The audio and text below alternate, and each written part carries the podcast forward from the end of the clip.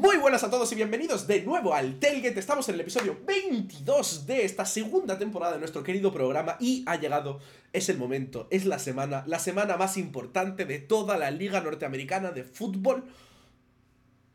Es la semana de la Pro Bowl. Y la verdad, yo no podía estar más contento. Es el momento en el cual vayamos otra vez a ganar a la AFC en la Pro Bowl. Si te soy sincero, no recuerdo quién ganó el año pasado, pero, Tampoco. Pero me suena que la NFC. Em, pero estamos aquí para buscar. hablar de muchas cositas, porque eh, como sabéis acaban de terminar las finales de conferencia. Ha habido dos partidos muy interesantes, no exentos de drama, no exentos de errores y de jugadores destacando y sobresaliendo, pero otros que igual han rendido por debajo de lo esperado. Vamos a hablar un poquito de eso, vamos a hablar de eh, la Pro Bowl, de cómo va a ser, de los rosters, por si queréis echarle un vistazo, de los head coaches que han sido despedidos, contratados, general managers, coordinadores, todo lo que se ha movido, que básicamente parece que grabamos un podcast, terminamos de grabar y de repente dice la NFL, bueno, activad mercado de traspasos. Y de repente, en el instante que terminamos de grabar, es como, bueno, hay coordinador nuevo aquí, head coach nuevo aquí, coordinador nuevo aquí, general manager nuevo aquí. Y eso es un poco todo lo que vamos a comentar hoy, con un jueguito al final para comprobar cuánto sabe Kuru de los quarterbacks ganadores históricamente de la Super Bowl. Dicho todo esto, Vi- Viendo el trivia de la semana pasada, miedo me da.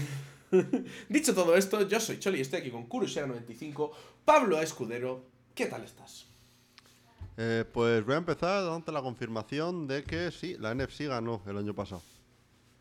Soy ahora mismo, 33-35. me, me podéis imaginar ahora mismo como el señor que está con la botella de champán celebrando en el último puesto de toda la clasificación, pero celebrando su pequeña victoria. Eh, sí, pero bueno, por lo demás, pues eh, bien. Siempre llego a la semana Pro Bowl con un gusto un tanto agridulce. Porque es la de... Esta semana realmente no pasa nada. La semana que viene es como la semana de, de la temporada. Y luego se acaba. es como... eh, sí, genial. Pero bueno, por lo demás, pues eh, bien. Tuvimos un par de buenos partidos este fin de semana, lo cual siempre se agradece. Y obviamente la FC os va a destrozar este, este jueves y domingo en, los Pro Bowl Games. Así que ya está. Todo perfecto. Mm, La verdad, se viene una semanita chula. Yo creo que esta semana mola porque digamos que nos baja un poquito para volver a subir en ese momento que es la Super Bowl, ¿no? Porque venimos así como en una cima muy ascendente y tener ese pequeño descansito que nos genere un poco de hype por ver ese partido. Un descanso también agradecido para la gente que se queda a trasnochar en España a ver los partidos. Eh, una semanita en la cual el lunes te levantas y no pareces un mapache, sino que pareces una persona. Pero, la verdad, yo tengo muchas ganas de ver cómo, cómo es este enfrentamiento. Pero antes de todo, Kuru, tengo que recordarle a la gente que lo primero tenemos un Patreon donde podéis recibir nuestros podcasts con antelación, o sea, un día antes.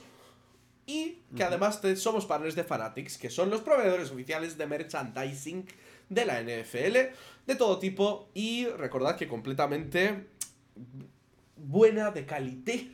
Y no va a ser un Oficial. merchandising de los Philadelphia Legals. No, vais a tener vuestro merchandising oficial. Y no sé si Kuru tiene ahí a mano algún código de descuento. Eh, es lo que estaba intentando abrir, un momentito. Eh, déjame Pero- abrir el de Fanatic España. Vale, sí, tengo. vale, cuéntanos. Eh, señores de Fanatics, por favor, los códigos, porque eh, si estáis escuchando esto el día 1 o 2 de febrero, o sea, el día de salida o el día siguiente del podcast, el código New Year en febrero. Escrito N-E-W-Y-E-A-R, es hasta un 25% de descuento. Días 3 y 4, hasta un 50% de descuento. Ojito a eso este fin de semana. Con el código ONSIDE, O-N-S-I-D-E. E. Y del 5 al 7, hasta un 30% de descuento con el código GOAL, G-O-A-L. Ahí tenéis, para vosotros. Oye, pues, pues, pues no está nada mal. Y solo antes de volver a nuestras secciones habituales, que vamos a tener nuestra sección de trivia, luego seguido de noticias, luego vamos a comentar los partidos que han pasado esta semana pasada, haremos nuestra predicción de la Pro Bowl y nos iremos a un pequeño off topic con un quiz muy interesante. Pero antes de todo eso, quería comentaros que vais a tener en la descripción de este podcast y de ahora en adelante vamos a hacer un pequeño eh, cuestionario donde os pedimos por favor vuestra opinión de lo que ha sido esta temporada del Tailgate. Estamos justo llegando llegando al final de la temporada, nos quedan dos, tres episodios a lo sumo, y nos gustaría saber pues qué os ha gustado más, qué os ha gustado menos, y tendréis pues un formulario de Google muy sencillito que en cinco minutos se rellena donde podréis opinar y, digamos, pues ayudarnos a hacer el Tailgate un programa pues que os guste más, que al final para eso lo hacemos. Recordaros que el hecho de que acabemos la temporada de El Tailgate en sí no significa que deje de haber podcasts, para los que sean nuevos. Eh, cuando acabamos el Tailgate, que suele ser el programa de la semana post Super Bowl, suele ser el season finale, igual hacemos uno más, depende del año, ¿no? Eh, después empieza el Aftergate, que es nuestro, nuestra serie de podcast de off-season, que, no que puede que sean temáticos, puede que sean pues, de lo que sea actualidad en ese momento, depende de la semana. Eh, pero sí que nos gustaría tener vuestras respuestas en esta encuesta porque, pues bueno, se agradece cualquier tipo de, de feedback que podamos recibir.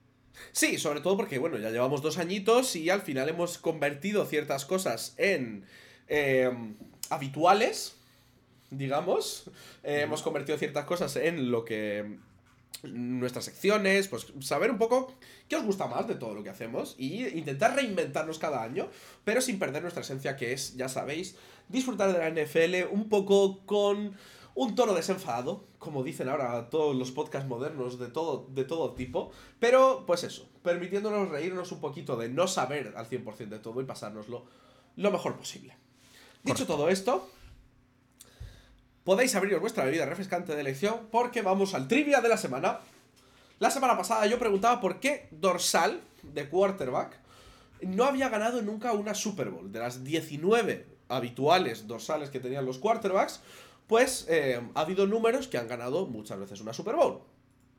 Es el caso, por ejemplo, pues de 18, o sea, perdón, el 18, el 12, que por lo que sea, Tom Brady ha ganado unos cuantos, pero no solo eso, sino que, bueno, más Aaron Rodgers, por ejemplo.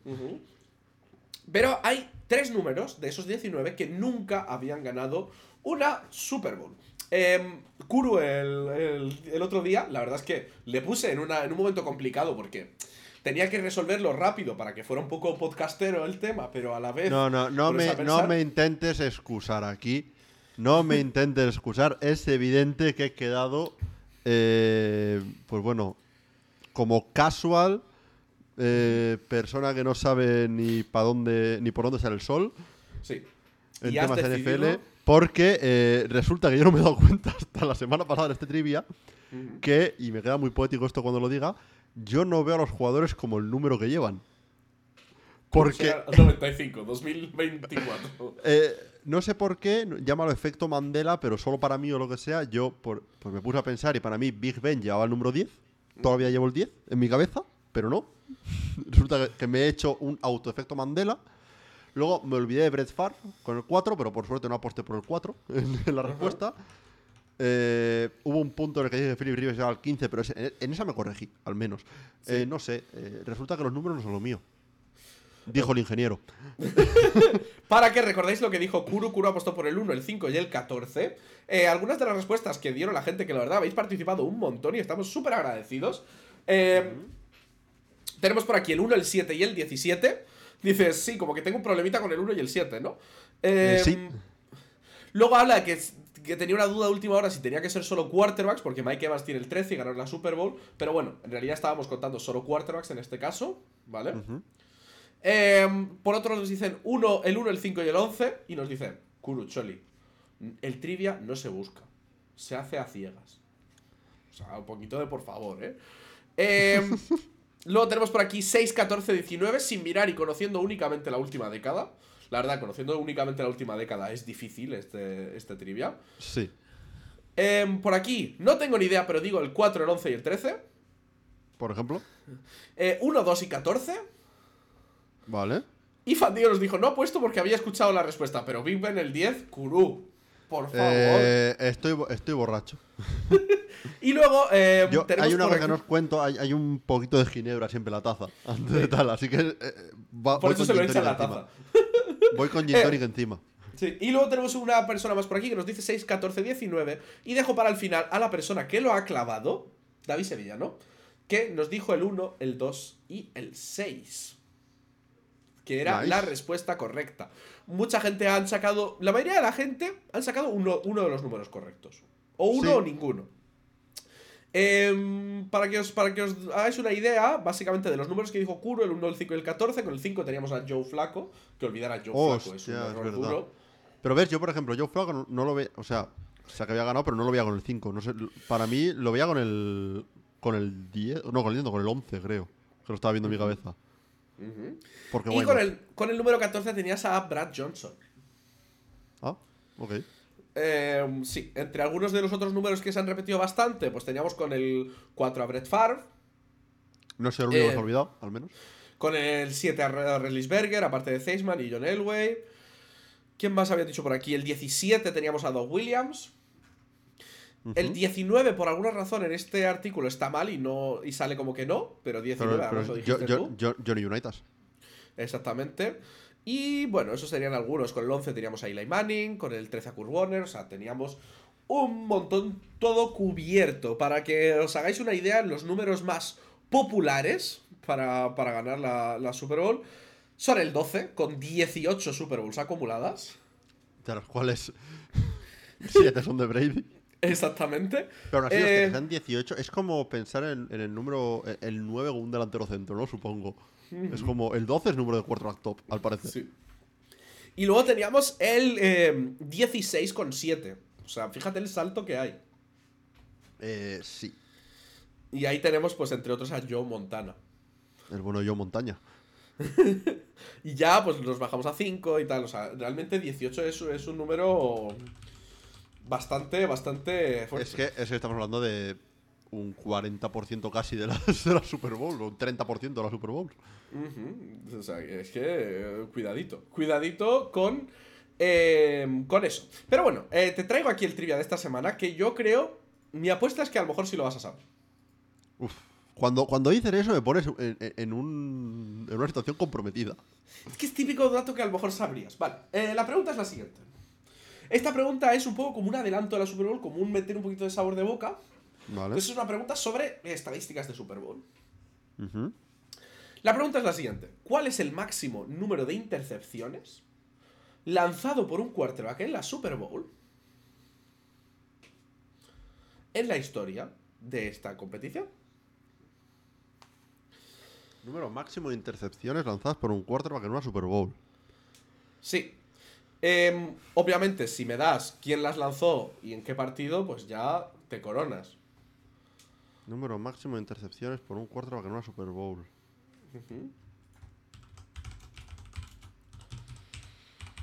Mm, pues buena pregunta. ha habido grandes quarterbacks interceptados en la historia de la Super Bowl, ¿no? Sí, sí, ¿verdad? ¿no? Eh, a ver, por, por pura probabilidad, Brady debería estar ahí arriba porque de tantos que ha jugado, quieras que no, pues alguno habrá lanzado varias intercepciones, ¿no? Eh, Como te puedes imaginar, el eh, em, este récord es ostentado por alguien que perdió la Super Bowl, ¿eh? ya. eh, ya. A ver. La verdad no, no, no me la sé, no voy, a, no voy a ir por aquí mintiendo. Ay, es que Pero- esta- era una cosa de esas que te ibas a saber o Po- no. podría, O sea, podría, podría sabérmelo perfectamente, ¿eh? Es un típico detalle que podría sabérmelo. Y no sé por qué, ¿Sí? el primero que se me ha venido a la mente, ¿Sí? porque sería un dato muy de este equipo, es Jim Kelly para los Bills. Ok. En, en esta racha de las cuatro Super Bowls consecutivas. Es muy probable que lo haya fallado. Pero va a ser, va a ser mi pick. Ahora mi, mi, mi tal es cuál de las cuatro Super Bowls seguidas es en la que lo hizo. Ajá. Y voy a decir, por ejemplo, la del 92. La del 92. Ok. Muy Por ejemplo, no me, no me la sé. O sea, esto ha sido Eh, un triple. ¿Recordabas contra quién jugaban esa Super Bowl? Eh, no, sinceramente. Probablemente los Cowboys, porque creo que jugaron dos contra los Cowboys en esa, en esa etapa. Ujú. Interesante. ¿Te doy el dato? ¿Lo quieres? ¿Te lo mando? Eh, sí, Ok. Te lo mando por aquí. Em, pero bueno, ya podéis, podéis participar. Recordad que podéis participar con cualquiera de los medios que tenemos a vuestra disposición. Podéis participar en iVoox, en Spotify, en YouTube o por Twitter incluso. Podéis enviar ahí la respuesta. Y em, ya que estáis por ahí, pues nos podéis dar ahí unas 5 estrellitas en Spotify o en iVoox. Vale, no voy a decir nada sobre, sobre la respuesta al trivia. ¿Sí? Pero ahora que me lo has mandado, es verdad, este dato me lo sabía. O lo he escuchado. Fuck. He fallado. No es, no es Jim Kelly en el 92. O- Os he eliminado una de 57 Super Bowls. Pero, pero bueno. em, Ah, fuck. La verdad, el dato es interesante. Pero, Jo- eh, jode mucho, porque me has hecho trivias que no me lo sé y no me lo sé, ya está. Pero este, saber que lo había, que lo había leído y encima sé por qué pasó. ¡Ah! pero bueno, sí, ya que os pasáis por ahí, pues nos podéis dar 5 cinco estrellitas en iVoox y en Spotify, nos podéis dar a seguir y todo eso, que parece una tontería, pero para nosotros, pues, eh, nos hace sentir el corazón caliente.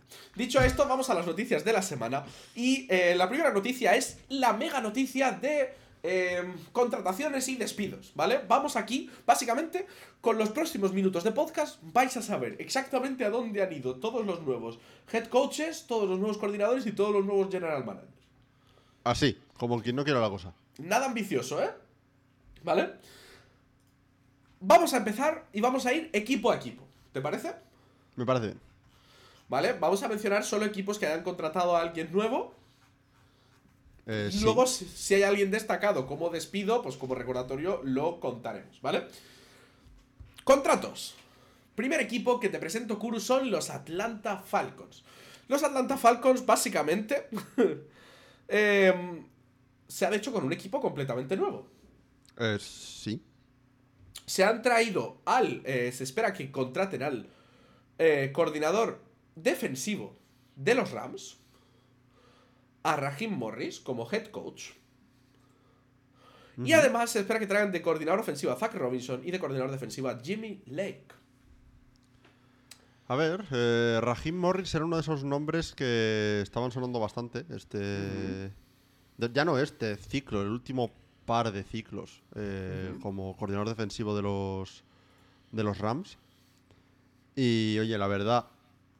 eh, me parece un poco la dinámica que me suele gustar ver cuando un equipo hace un cambio de head coach. Que es si estabas con un head coach experto en un lado del campo, pues cambia a un head coach experto en el, lado del- en el otro lado. O por lo menos cambia a un head coach que se sepa que es muy bueno en, es- en ese lado del campo, ¿no? Y en el caso concreto de Raheem Morris, pues conocido por, por su lado defensivo comparado con Arthur Smith, que es, com- que es conocido por no utilizar a sus jugadores, pues está bien. Eh, no sé. Eh, creo, sí, creo como- que es un buen movimiento. Como dato curioso, Raheem Morris pues ya era conocedor un poco de los intríngulis de los Falcons, ya que fue coordinador defensivo y fue su, su coach interino cuando eh, pues se fue Dan Quinn. Es verdad. De ahí, o sea que mm, ya era una franquicia, pues digamos que, que lo, había- lo habían conocido, probablemente les gustó el sistema de trabajo, pero no estaban seguros de si era el momento de contratarlo. Por otro lado, Raheem Morris también fue head coach ya anteriormente en el pasado para los eh, En Tampa Bay Buccaneers. Los Buccaneers, no, ahí está, sí. Estuvo tres años, entre 2009 y 2011. Y como último dato curioso que te añado, será el primer head coach negro de la historia de los Falcons. Oye. Tendría que mirar exactamente eh, cuántos equipos si contratasen un head coach negro ahora mismo será el primero de su historia, porque probablemente sean bastantes. Pero, oye, fun fact.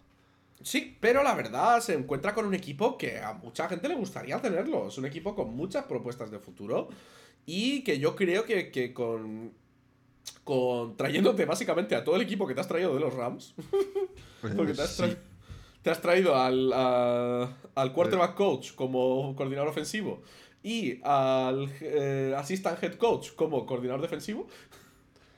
Eh, a ver, al final esto es un poco lo que suele pasar cuando un coordinador se va de, de un equipo para ser head coach. Corres ese riesgo, ¿no? No solo que se te vaya la pieza en sí del coordinador, sino que haya un éxodo también de otros eh, asistentes y entrenadores de posición que, que se vayan con, con él. Y la verdad, tiene por lo menos una pinta de que vamos a tener un- una nueva vida de los Falcons.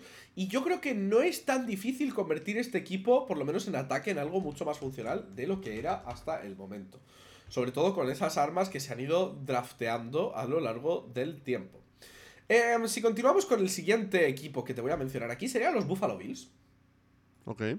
Los Buffalo Bills se han traído coordinador ofensivo y defensivo. Se han traído de coordinador ofensivo a Joe Brady y de coordinador defensivo a Bobby Babich. Ok, vale. Eh, a ver, la verdad. Aquí voy a ser un poco el Kuru genera salseito. Un poco. ¿Sí? Cuando un equipo empieza a hacer estos cambios de. Vamos a cambiar coordinadores, vamos a tal. Y no ha sido porque rollo. Oye, no, los han contratado en otro sitio o algo así y tal. Eh, empiezas a pensar que el head coach igual tiene. No los días contados, pero que igual está el- un poco la cuerda floja. Sí, a ver, mm, no se sabe. Ya hablábamos de que la situación, pues, pues, podía ser mejor en muchos casos. Tuvieron un momento así tenso a mitad de temporada. Pero por lo menos sí que es verdad que estás promocionando desde dentro. O sea, que digamos que Eso sí. No estás buscando a gente fuera que te solucione el problema. O sea, que a lo mejor no son tantas red flag como simplemente querer cambiar un poquito el estilo. Sí, sí, ah, pero eso es al final, cuando estás haciendo estos cambios, aunque sean desde dentro de la propia organización, es la de, vale, eh, lo que hemos hablado muchas veces, ¿no? Tienes al head coach, vale, tus dos coordinadores fuera, despedidos. Ya. Eh, ok. Sé, sé- sé lo que piensas tú sobre el tema coordinador, head coach, roles separados y demás, pero ¿qué dice como head coach si te echan a los coordinadores, te traen a otros dos y a ver qué pasa, ¿no? Claro, la pregunta al final lo que nunca sabemos es quién es el que toma la decisión final. Si ha sido una decisión conjunta o si ha sido una decisión Veremos, veremos lo donde que... el head coach está mirando. Porque si el head coach no ha tenido mucho voto en la decisión, sí que suena a mal rollo total. A ver, pro- probablemente haya tenido algo que ver. Aquí, fans de los Bills probablemente nos puedan corregir. Porque no voy a no voy a aquí de entendido de los Bills. Pero sí que es una situación poco deseable. Sí, desde luego. Al final la inestabilidad es una de esas cosas que menos mola en, en la NFL y ya lo hemos visto, mm, sobre todo con uno de los grandes nombres de coordinadores de esta semana, que creo que a nadie le sorprendería si eh, digo que empieza por ese y acaba por pañuelo. Eh, sí, pero sí, pasamos al siguiente equipo. Tenemos aquí a los Carolina Panthers que básicamente contrataron de head coach a Dave Canales que era el coordinador ofensivo de los Buccaneers hasta hace poco. Me parece un movimiento intrigante. Porque al final, eh, pues Dave Canales estaba en Seattle hace dos años. eh, donde tuvimos el resurgir de, de Gino. Estuvo en Tampa Bay este año, donde vimos el resurgir de Baker Mayfield.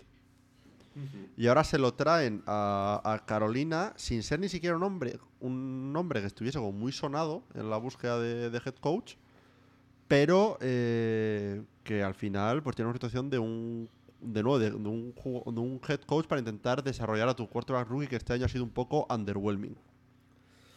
Sí, a ver, podría. No tiene mala pinta, la verdad. Yo dentro de las Me, me opciones- Y, y si no me Sí. equivoco, va, va a mantener coordinadores y demás, porque es- que- creo que Eijiro Everos sigue, sigue de coordinador defensivo. Así que es un, un cambio más solamente de, de, de director de orquesta, digamos, ¿no?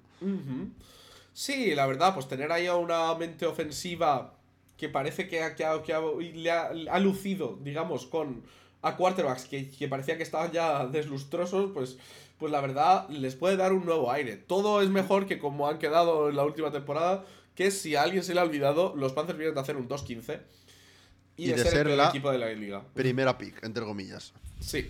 Eh, el- eh, por otro lado, han contratado de general manager a Dan Morgan, que era uh, pick de primera ronda del equipo en su día. A- fue a- linebacker. a- ahí sí que no me meto por el hecho de que yo de, de General Manager sentido poco. Sí, la verdad, no nos importa muchísimo la cosa. Eh, si continuamos con los Chicago Bears, han cambiado también sus dos coordinadores. Se han traído de coordinador ofensivo a Shane Waldron y de coordinador defensivo a Eric Washington. Un poco lo acabo de decir de los Bills, pero multiplicado como por tres, con el caso de los Bears, que yo creo que Matt Iberflus ya, ya tendría que haber estado en la calle este año. Es que estaba ya muy en la cuerda floja, pero al final como que ha acabado la temporada así como que... eh, y, y no ha caído por su propio peso. Pero veremos a ver cómo se le da el, el año Ya, que viene. ya lo hablaremos un poco en el proceso pre-draft, yo creo, más que, que ahora. Pero es un poco lo que le está pasando con Justin Fields y la duda sobre si van a quedar a Justin Fields o no. Y que no sea que un fin de temporada un poco mejor de lo que parecía les acabe jodiendo a largo plazo. Sí, pero lo bueno es que tienen la pick de los Panthers, por lo cual pueden hacer básicamente lo que quieran. Eh. Por otro lado, los Cincinnati Bengals se han subido de eh, entrenador de quarterbacks a, a coordinador ofensivo Adam Pitcher, porque su coordinador ofensivo ahora veremos dónde ha acabado. Sí, este, este es un caso de movimiento de ascenso interno por necesidad. Y hay cero, cero quejas, la verdad. Ya te Sí. digo, eh, desconozco el caso de los Bills, que le sigo dando vueltas a tal, si ha sido un tema de que los hayan contratado para un rol similar en otro equipo. No lo sé, pero...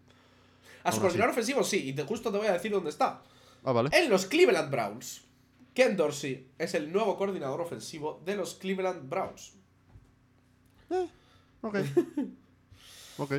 A ver, la verdad, eh, no tiene. No, yo qué sé. No, Creo que es un side grade. O sea, simplemente. puede ser. A ver, al final es el típico equipo que...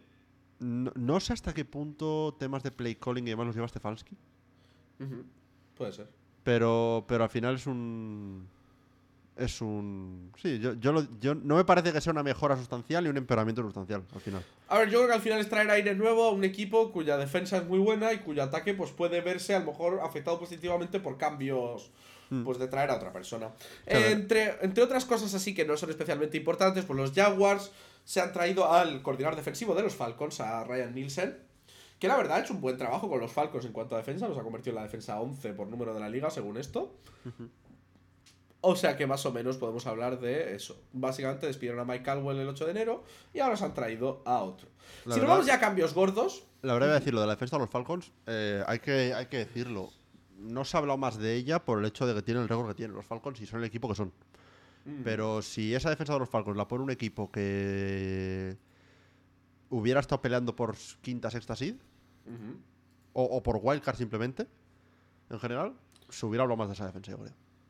Sí, y yo creo que ya nos podemos pasar a los cambios gordos, recordando así por encima que esto lo hemos hablado en podcasts anteriores, que los Raiders se han dejado a Antonio Pierce de head coach y se han traído a Tom Telesco de general manager, pero el rumor se ha confirmado con Los Ángeles Chargers y se han traído a Jim Harbaugh de head coach con el general manager Joe Hort Orti- Hortis, Hortis, Ortiz. Ortiz. Ortiz. Ortiz, pero lleva una H ahí al principio. Pero bueno, Harbaugh básicamente ha llevado a, a- En enero llevó a la Universidad de Michigan al campeonato nacional. Y pues, eh, por un lado recibió una oferta de Michigan muy sustanciosa. Pero claro, A ver, entre eso y convertirte en entrenador de una franquicia NFL. también te digo, a ver, Harbo, obviamente, ya ha tenido su, tuvo su experiencia en FL, Ajá, muy buena. Eh, de hecho, eh, la- mi primera Super Bowl que yo vi fue la, la Harbaugh Bowl entre. Ravens y 49ers, entre John Harbaugh y Jim Harbaugh.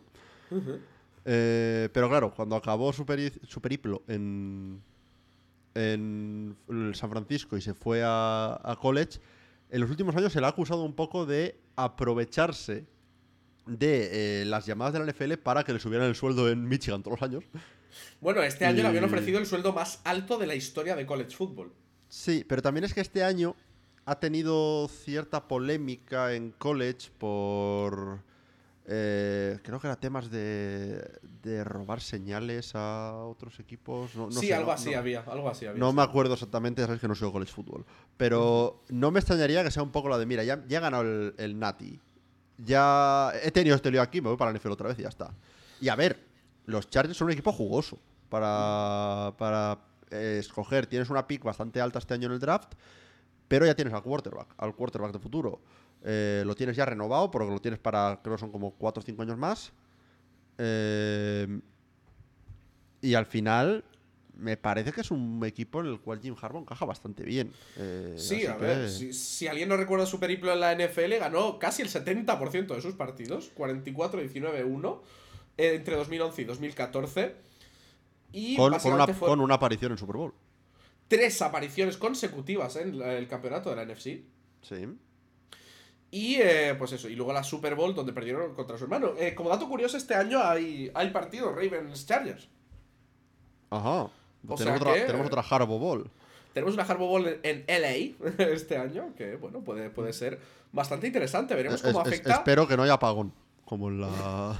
Sí. Y eh, ya te digo, los Chargers, la verdad, estaban necesitados de un cambio de aires porque tienen mucho talento en su equipo y pueden llegar a ser un equipo muy, muy competitivo. Y ya, ya lo sabemos.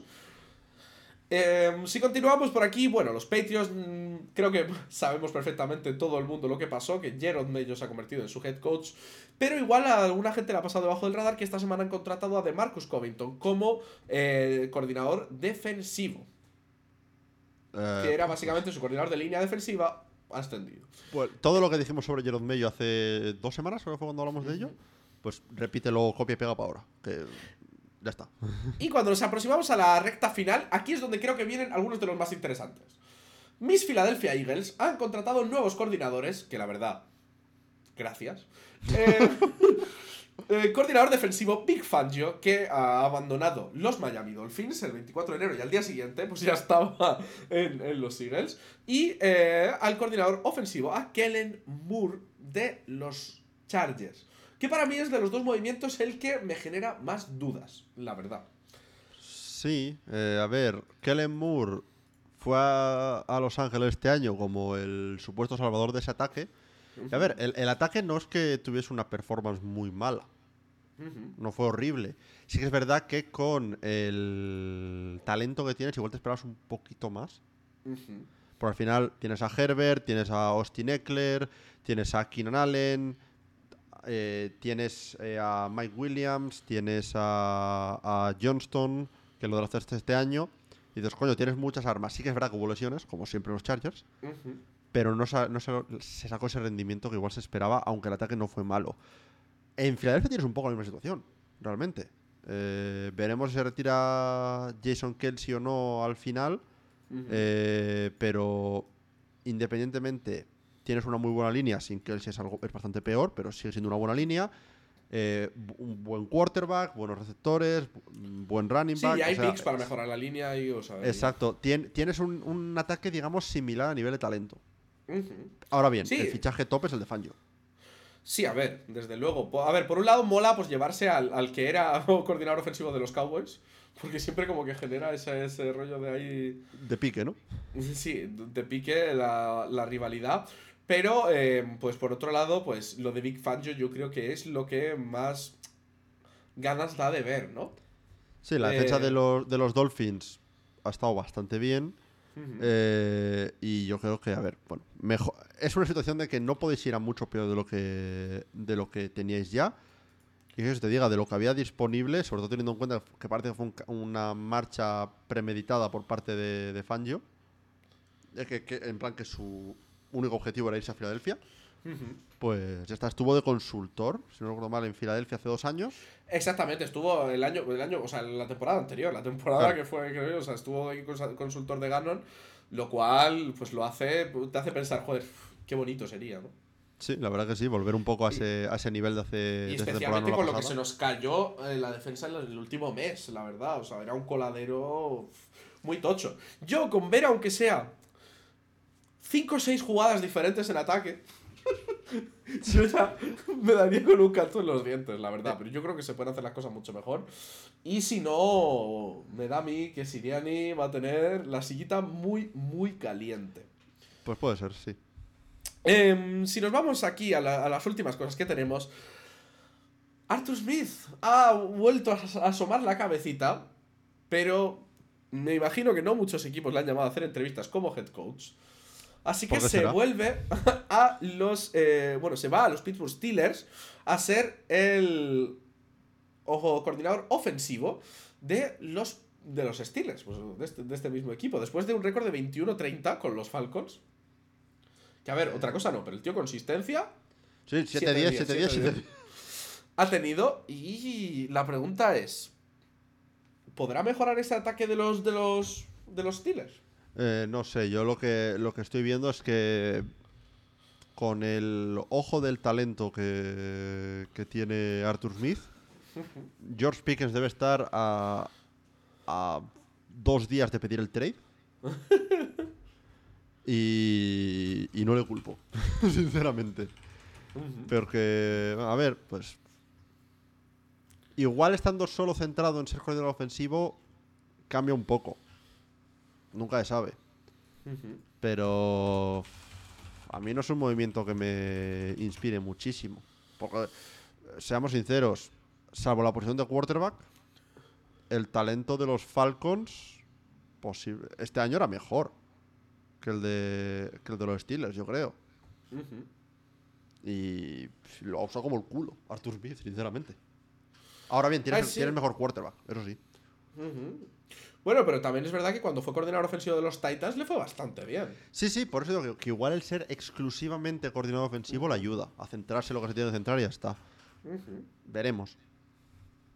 La verdad, yo, yo voy a recordar, me voy a colgar la medallita de cuando yo dije que Arthur Smith no tenía madera de ser head coach, que no sé si te acuerdas cuándo fue. Eh, sé que este año ya después de semana 1 lo estabas diciendo, pero no me acuerdo si el año Antes pasado de ya lo semana decías. 1. Después de ver el documental de quarterback. Ah, es verdad. es verdad. Eh, Dijiste, dijiste que no te gustaba. Eh, dije que no me parecía una persona que eh, fuese, estuviese apta para liderar un grupo por cómo trató pues la marcha de, De Mariota. de Mariota. Y bueno, y ya como últimas cosas, los Titans han contratado al head coach Brian Callahan como sucesor de Mike Bravel, lo cual hace que a día de hoy, ahora mismo, no tenemos ningún head coach más contratado y tenemos a Bravel y a Belichick sin equipo. Y veremos a ver si acaban teniéndolo. Porque los únicos dos equipos que tienen posiciones ahora mismo son eh, los Commanders y los Seahawks.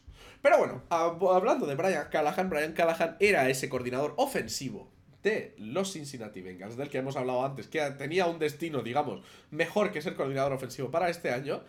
Y la verdad, puede ser el soplo de aire fresco que necesitan los Titans. Eh, me parece una situación, entre comillas, similar a la de Canales, que hablábamos antes de los Panthers, que es un nombre que tampoco ha sonado mucho en lo que al carrusel de, de entrenadores se refiere, pero sí que es verdad que el trabajo que ha hecho, por ejemplo, con Jake Browning este año ha estado bastante bien. Oye, eh, esto es lo de siempre. De quién será se va a ver un poco de quién ha sido realmente el mérito, si de Zack Taylor o suyo. Pero me parece un movimiento intrigante para tal. ¿Me parece mejor head coach que Bravel? Pues, de primeras creo que no. Pero si querías hacer un cambio, no me parece mal cambio.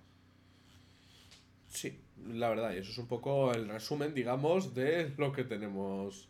De lo que tenemos por ahí. Em, así estamos a día de hoy. Y nos quedan los Commanders y los hijos, como hemos dicho, que no tienen head coach. Y sabemos además que el coordinador ofensivo de los Lions, Ben Johnson, ha decidido no irse de su posición de coordinador ofensivo. Y la verdad parece que ha sido una decisión controvertida. No sé qué opinas tú, Kuru, pero yo ya voy a dar aquí mi opinión. A mí me parece bien. Eh, a mí me parece bien y mal. O sea, me parece bien en el sentido de que sé cuál va a ser tu argumentación para decir que te parece bien, que es tu lógica de si eres un buen coordinador ofensivo, quédate de coordinador ofensivo. Un poco, ¿no? Pero eso funciona en la NFL de la mente de Choli. en la NFL real, a no ser que cambie mucho la cosa. Si ahora de repente los Lions tienen dos años malos seguidos, por lo que sea, nada les quita de largar a Dan Campbell, de, largar a Ben Johnson, de largar a todo el mundo, y de que, oye, Ben Johnson tenía la opción de ser un head coach y lo has perdido. Por eso digo, me parece buen- buena, no, buenísima noticia para los fans de los Lions. Porque si había una posibilidad de regresión el año que viene, era precisamente por la marcha de Ben Johnson. Así que vas a tener esa continuidad que es muy buena, sobre todo para un equipo que acaba de llegar a una final de conferencia. Ahora, desde el punto de vista egoísta del propio Ben Johnson, si realmente es de estas personas que tiene como sueño ser head coach, a no ser que tenga otra temporada exactamente igual que esta el año que viene, puede que se le haya pasado el barco. Porque ya ver, ya son dos años seguidos que lo hace. Ujú. También es verdad que hay una parte de eh, que tenía una muy buena oportunidad, además, ¿no? Con una franquicia como, como tal y como están ahora mismo los Commanders o tal y como están ahora mismo los, los Seahawks, Es que es eso. para enganchar un equipo y tal. No sé, yo pienso que si el tío ahora mismo se ve cómodo en el rol de, de coordinador ofensivo, si es un buen coordinador ofensivo, volverá a tener oportunidades, a lo mejor no a corto plazo, pero sí a medio plazo. No es, no es mayor, o sea que todavía tiene mucho tiempo para, para... No, no, no. O sea. Y yo entiendo que ser head coach es un marrón que te cagas. Sí, por eso digo que al final, si es una decisión que toma él diciendo estoy contento con cómo estoy, tira para adelante, tío. ¿Sabes lo que te quiero decir? No, yo nunca voy a culpar una- a una persona, ni, ni en este ámbito de, de la NFL, ni en el ámbito de la vida normal, por tomar una situación en la que, aunque no sea la más beneficiosa, es una en la que él se encuentra cómodo. ¿Sabes? Eh, y qué que te diga. Si Ben Johnson está cómodo ahí y, y eso, pues mejor para los Lions, mejor para él. Y ya está. Ahora bien, la posición de los Commanders que es golosa, ¿eh? Realmente. Que me, sorprende. Bueno, supongo que se lo están tomando con calma. Pero es que eh, me sorprende que no tengamos una decisión todavía sobre quién va a ir a los Commanders. Por el hecho de que eh, me parece que ya incluso antes de todas este, estas contrataciones, era quizá, junto a los Chargers, la posición más golosa. Porque al final tienes una pick que te va a garantizar uno de los dos mejores cuartos del draft. Eh, tienes, no sé si el mayor cap space o el segundo mayor cap space de toda la, liga. Y es iniciar un proyecto en una franquicia que acaba de cambiar de ownership, es un proyecto completamente nuevo, que puedes instaurar tu, tu filosofía realmente. No sé, me parece una posición golosa. La verdad, una posición como esta está claro que Ben Johnson no la va, no la va a ver en otros años. No, eso está claro, pero. Pero bueno, veremos, veremos a ver. Yo pienso que si es lo que el tío pues, pensaba sí, que, que eh, quería eso, hacer, eso siempre primero, eso siempre lo primero. pues yo creo que creo que no es, pues, no es una mala decisión. Obviamente, luego se verá en el futuro si se ha equivocado o se ha acertado. O sea, a lo mejor su pretensión nunca ha sido ser head coach. Y en otro momento de su vida dice, ahora me, me veo para ser head coach. O también te voy a decir una, una cosa, igual aquí tal. Eh, yo hago, eh, rompo la lanza a favor del conformismo. Sí, sí. No todo el mundo tiene por qué querer ascender constantemente en su trabajo. Y, y si una persona por, pierde la oportunidad de ascender por esperar a la, a la oportunidad que sea perfecta para él, pero sigue pudiendo ganarse la vida cómodamente como se la gana un coordinador, pues chapó para ti. ¿Sabes? Es- si, si es eso lo que está haciendo Ben Johnson, que quiere encontrar la oportunidad perfecta para él y hasta que no la encuentre, no le importa ser de coordinador, pues oye, hemos visto muchas veces a, a entrenadores que acaban durando dos años de head coach porque se tiraron la primera opción posible. Y, y oye, mis dieces, si ese es el caso con Ben Johnson. Eh, sí, además, no solo eso, sino que se, gana bien de coordinador. O sea, no, me- no Por eso digo. No, No se saben las cifras, porque eso no tiene por qué ser público, pero de media los coordinadores ganan entre un, millón y un millón y medio al año. Pero es por lo visto los Lions, como recompensa, digamos, a la lealtad un poco, le han subido el, El sueldo, ¿no? el sueldo. O sea que yo qué sé. o Sí, sea, que ahora estará entre, entre los coordinadores mejor pagados, si no el coordinador mejor pagado de la, de la liga. Pues Joder, perfecto. que- que- ¿Quién, quién los, quién los pillara, sabes? Ahora mismo es. Es que es, que es, es un poco la, la dicotomía de estar en una posición así, ¿sabes? Es como cuando un quarterback o un jugador negocia por su contrato, ¿sabes? Es la de, de, de, de 20 millones al año a 22, ¿qué más te da? Pero al mismo tiempo es como, eh, son 2 millones, ¿sabes? Es como, Sí, puedo entender ambos puntos de vista, la verdad. Sí, no, a ver, me hubiera entendido que hubiera hecho cualquiera de las dos cosas. Pero, bueno, yo creo que dicho esto, podemos eh, cerrar aquí las noticias normales, tirar un par de noticias chorra y pasarnos al tema de la Pro Bowl, si te parece. Vamos para allá. Eh, las noticias chorras son la primera, que me parece bastante interesante, que básicamente Baltimore va 0-24 en partidos en los que vaya perdiendo de 10 o más puntos ah, en el descanso desde 2013 Wow. es la- el único equipo de la NFL que no tenga durante ese tiempo una victoria en esa situación. Te voy a. Te voy a pon- te voy a subir un nivel más. Esta noticia Ujú. chorra. Lamar Jackson es el único quarterback en la historia de la NFL que en cuatro temporadas de playoffs ha tenido en las cuatro su partido de menos anotación de toda la temporada. Madre mía. Eh, y otro dato interesante que te doy al respecto es que en realidad, si lo piensas en el stat, solo han ido perdiendo en 24 partidos de unos 170 por ahí que ha habido en esta temporada. o sea, que han ido perdiendo de 10 al descanso. Es ese stat lo quieres pintar feo y tiene su lado feo, pero no es tan feo realmente. Pero joder, ¿eh? Solo 24 partidos, o sea... y, y- y- y es 24 partidos en, en más de una década. Bueno, en una década. Sí, una De década, 2013 joder, a está- 2023. No estaba mal. No está mal, al final, a ver, pues es que es dos partidos y medio por temporada. Y esto in- intuyo que incluye playoffs, porque si no, no hubieran metido el stat con el partido este de los, de los Chiefs de- del domingo. Así que no está nada mal. Sí, La eh, verdad. Exactamente. Pero, oye, hay que, hay que trabajar las remontadas. Mi noticia chorra en la semana que a mí me hace muy feliz, Kuru. Tú querías una casa, ¿no? Tú tienes interés en el futuro en comprarte una casa, ¿verdad?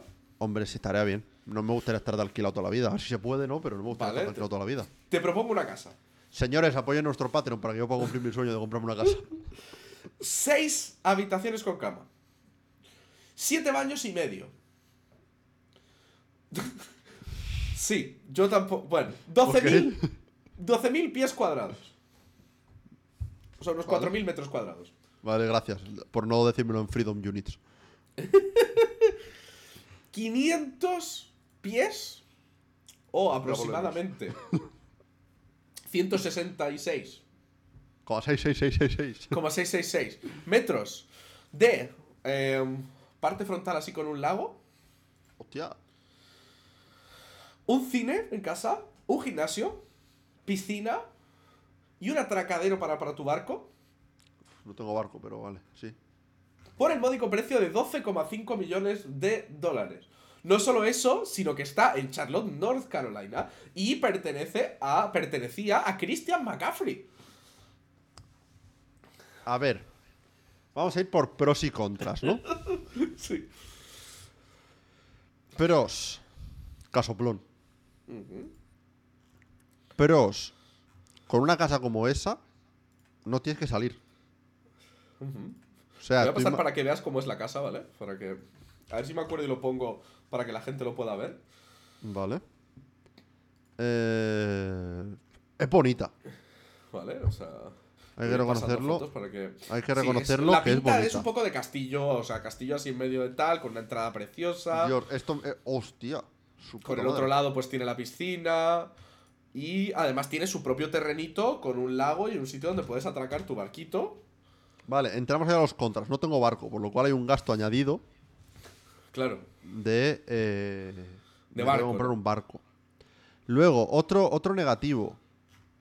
Veo por ambos lados, tanto por la primera foto que me has pasado, como por la última del atracadero, bastantes cuestas. Hay una, hay una cuesta abajo para bajar a, a donde está el garaje, la cuesta abajo al atracadero, tal. Mis rodillas, eso igual lo. Sí, además Sí, veo, veo igual que se la casa parece que, tiene, parece que tiene bastante escalera, ¿eh? O sea. Sí, eh. Porque tengo aquí una foto del interior de la casa. Claro, luego. Hay que limpiar. Claro, luego hay un piano, tú no tocas el piano. Ya, pero tú sí. A ver, a ver, con seis habitaciones, siete baños y medio. Pues se puede comprar pachas. Eso también es verdad.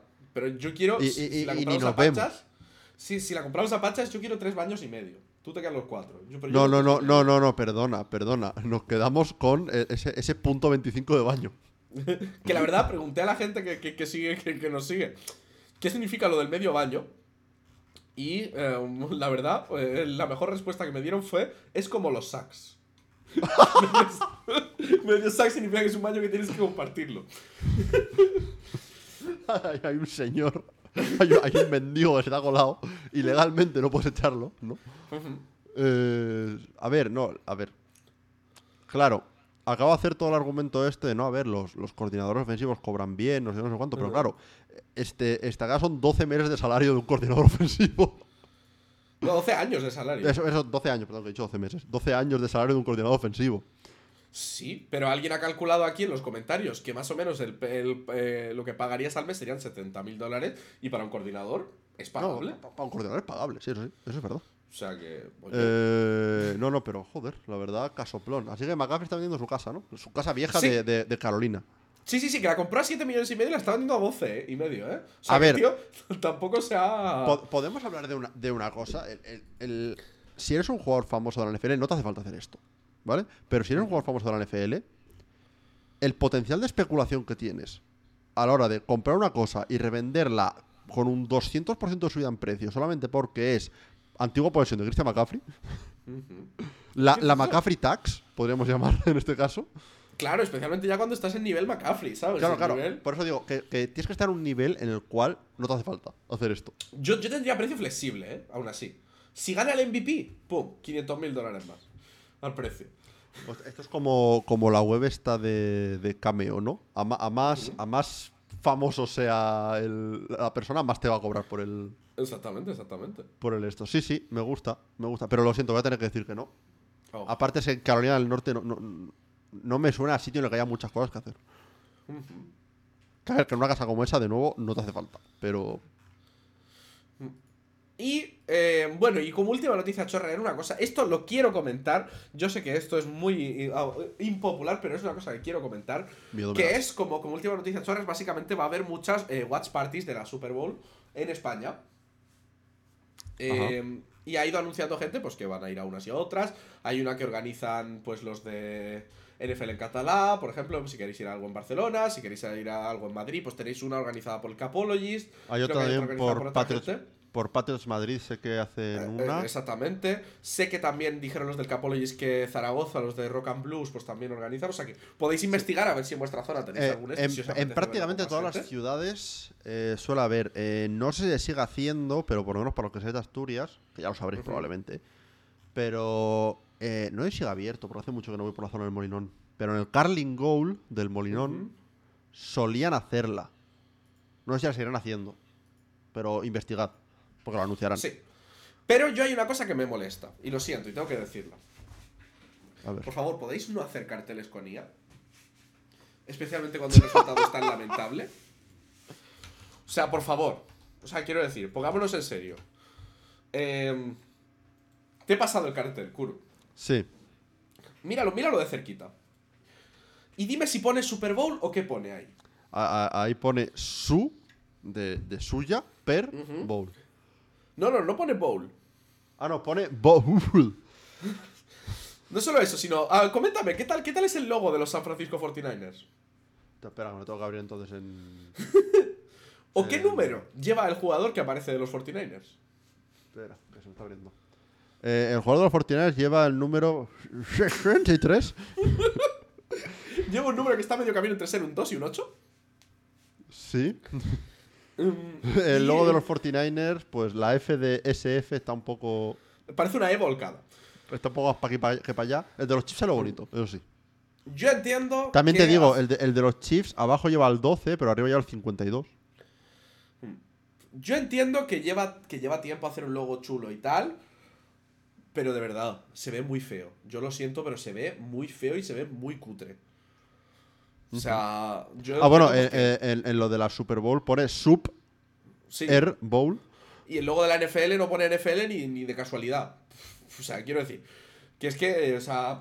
Me parece un Sí, yo, yo, yo, yo lo siento, estoy, estoy bastante en contra de, de tal. Nosotros.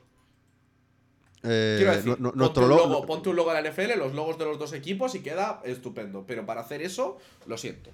No. no- no- nosotros, no- pues eso, nuestro logo. contra- contratamos a un artista, un muy buen artista. Y, y nos lo hizo y quedó de puta madre.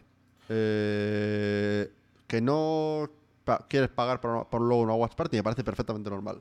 Háztelo con el Photoshop en dos minutos o con el, o con el GIMP, que es gratis. Sí. Y quiero decir, poner el texto, por lo menos que ponga Super Bowl bien. Pero bueno, dicho todo esto, vámonos a la Pro Bowl. Eh, la Pro Bowl. ¿Qué es la Pro Bowl, Kur? Eh, La Pro Bowl. ah, vale. Ah, pensaba que, pensaba que no era una pregunta retórica. Vale, perdón. Es, es- es- es retórica, pero, pero no retórica. O sea, yo voy, a, yo voy a dar mi descripción de la Pro Bowl y tú me la, comple- me la complementas, ¿vale? Vale. Pro Bowl. Dícese de, a- de aquella celebración que se realiza una semana antes del Supertazón con el objetivo de que se te baje y el hype también ¡Oh, no! antes de llegar al final del año lectivo de la Liga de Fútbol Nacional de Estados Unidos. Me encanta cómo ha sido increasingly. Eh, hay, hay un subreddit creo que se llama Increasingly Verbose o algo así. Que Y eso sin escribírmelo, ¿eh? Que me lo podría haber escrito así en plan Sí, denso, sí, pero... to- todo improvisado aquí, ¿no? Ujú. Eh, pues a ver, sí, en parte sí. Eh, yo yo lo- le añadiría la de, para los que no lo sepan de verdad que es la Pro Bowl o el tazón de los profesionales, Sí. eh, es eh, el All-Star de la NFL, los mejores jugadores de la temporada, votados en parte por los fans, en parte por propios jugadores y entrenadores de la liga. Pues ha- hay un equipo de la AFC, otro de la NFC y se enfrentan en pruebas, juegos y un partido de flag football. Eso por un lado. Ahora, aparte de la descripción que ha dicho Choli, yo diría también que es esa competición que todos los años dices, venga, este año voy a prestar un poco de atención a la Pro Bowl. Y luego no lo haces. Porque es un bodrio. Pero A ver, el año pasado fue bastante más divertida, o sea, sobre todo los clips que salían luego, ver los pre- vídeos y tal. prefiero, prefiero el formato nuevo que se estrenó el año pasado al anterior. Eso 100% seguro. Ujú. Y básicamente, Sigue- pues sigue tenemos aquí... interesante. Vamos a co- comentar un poquito algunos juegos que hay, tampoco súper en profundidad, y un poquito algunos de los jugadores que va- interesantes que van a estar en el, en el roster. ¿Vale? Vale. eh, Em, sí, Si quieres, puedo. ¿Quieres empezar por los rosters o quieres empezar por las pruebas?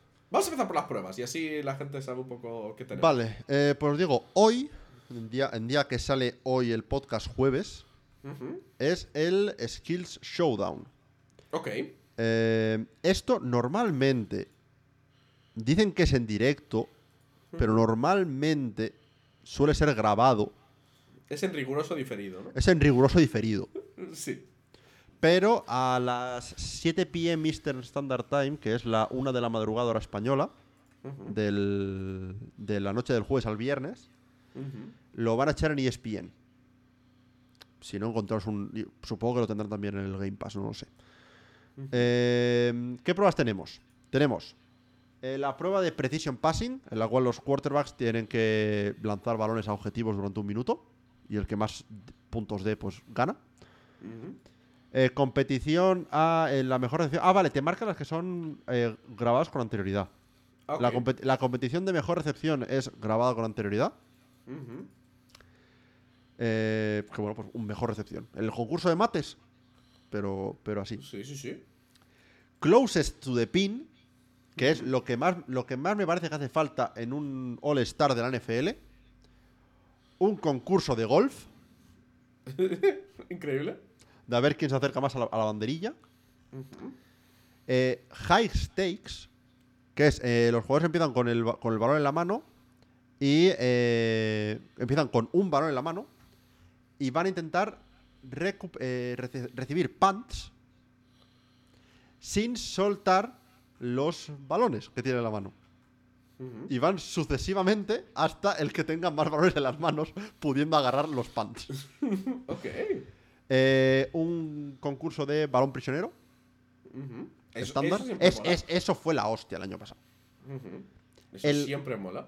El kick, kick tac toe Sí, que también estaba gracioso. estaba el año pasado, que es básicamente un 3 en raya, pero básicamente tienes eh, se- eh, los palos del field, de field goal divididos en nueve secciones como si fuera un 3 en raya y se colocan marcas en el 3 en raya a base de patear esas zonas.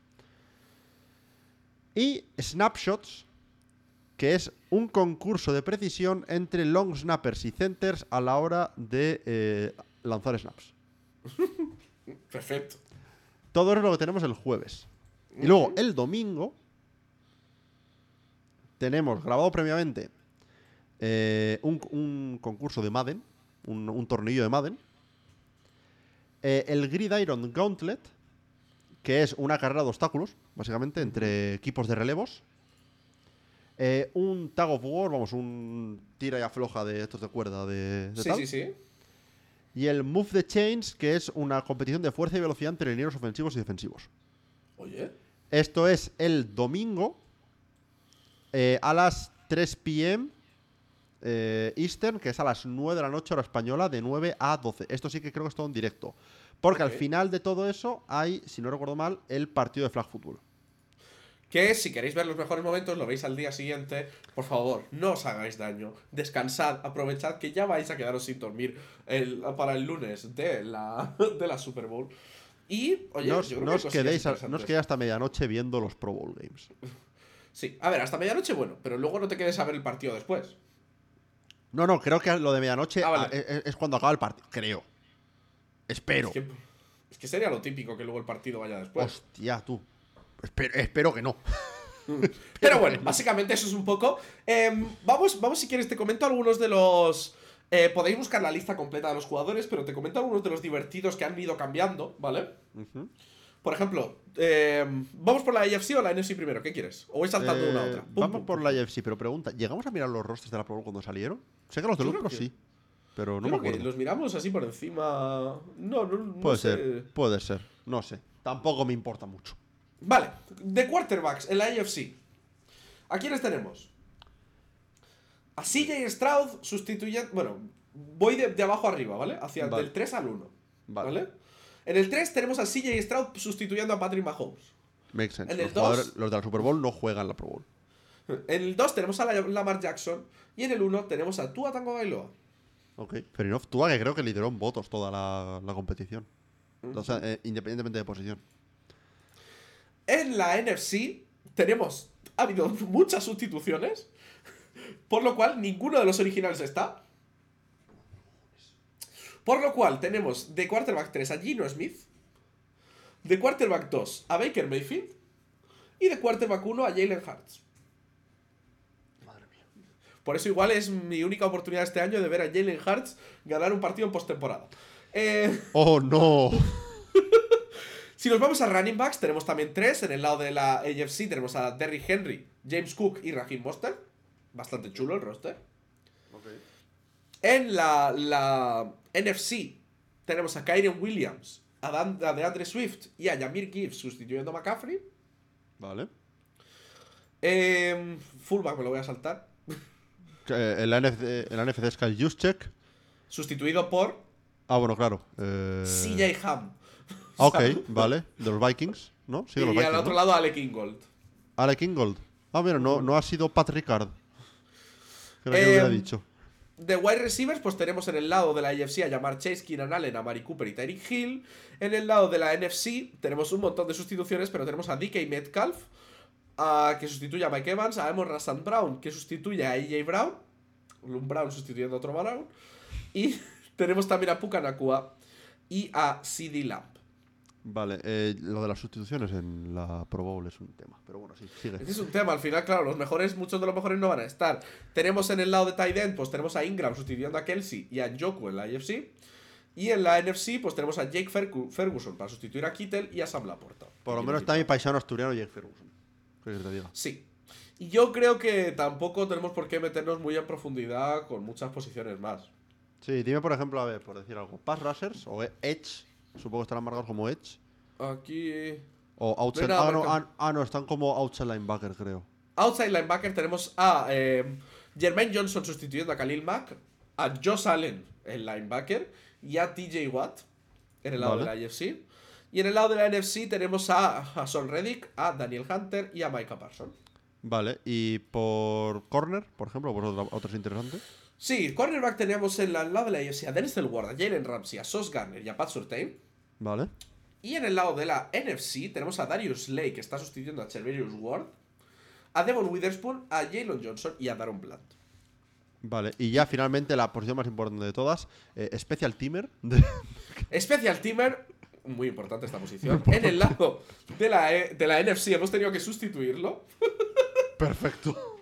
Lo, lo va a cumplir Nick Velore de los Seahawks, eh, que sustituye a Jalen Reeves, maybe. Maybe. Eh, y en el lado de la AFC tenemos a Miles Killebrew. O Killebrew. Killebrew. Killebrew. Y ya como, como toque así extra, pues bueno, tenemos de eh, Kicker a Justin Tucker, que se enfrenta a Brandon Aubrey. También. En el kick, el kick tac toe. Sí. Eh, pero debo decir aquí dos cosas. La primera, justicia para los special teamers. Les han dado una prueba especial para los long snappers, pero los special teamers los tienen aquí comiéndose los mocos. Porque miras tú que haces snappers, que son... decir- te digo, me vas a decir tú, ¿qué haces? ¿Qué hace un special teamer en la Pro Bowl? Eh, encima jugando flag. Ya. Pero bueno, yo qué A sé. ver. Eh, kudos aquí a los Cowboys, que tienen tanto el Panther como el Kike. Ah, bueno, bien. Eh, y kudos aquí a los Long Snapper, a Ross Matishik de los Jaguars y a Andrew de Paola de los Vikings. Perfecto. Y que lo disfruten mucho con salud y que no se lesionen. Y luego, lo, lo- lo segundo, lo que iba a decir tal ya más serio. Lo de las sustituciones, tío. Entiendo lo de. vale, obviamente lo de, la, lo de la Super Bowl. No sabes previamente quién la va a jugar y no vas a, a decir, vete, vete a Orlando a jugar los Pro Bowl Games una semana antes del partido más importante de tu carrera. No, ¿vale? Eh, pero, tío, lo de la, la cantidad de jugadores que sudan de ir a la Pro Bowl.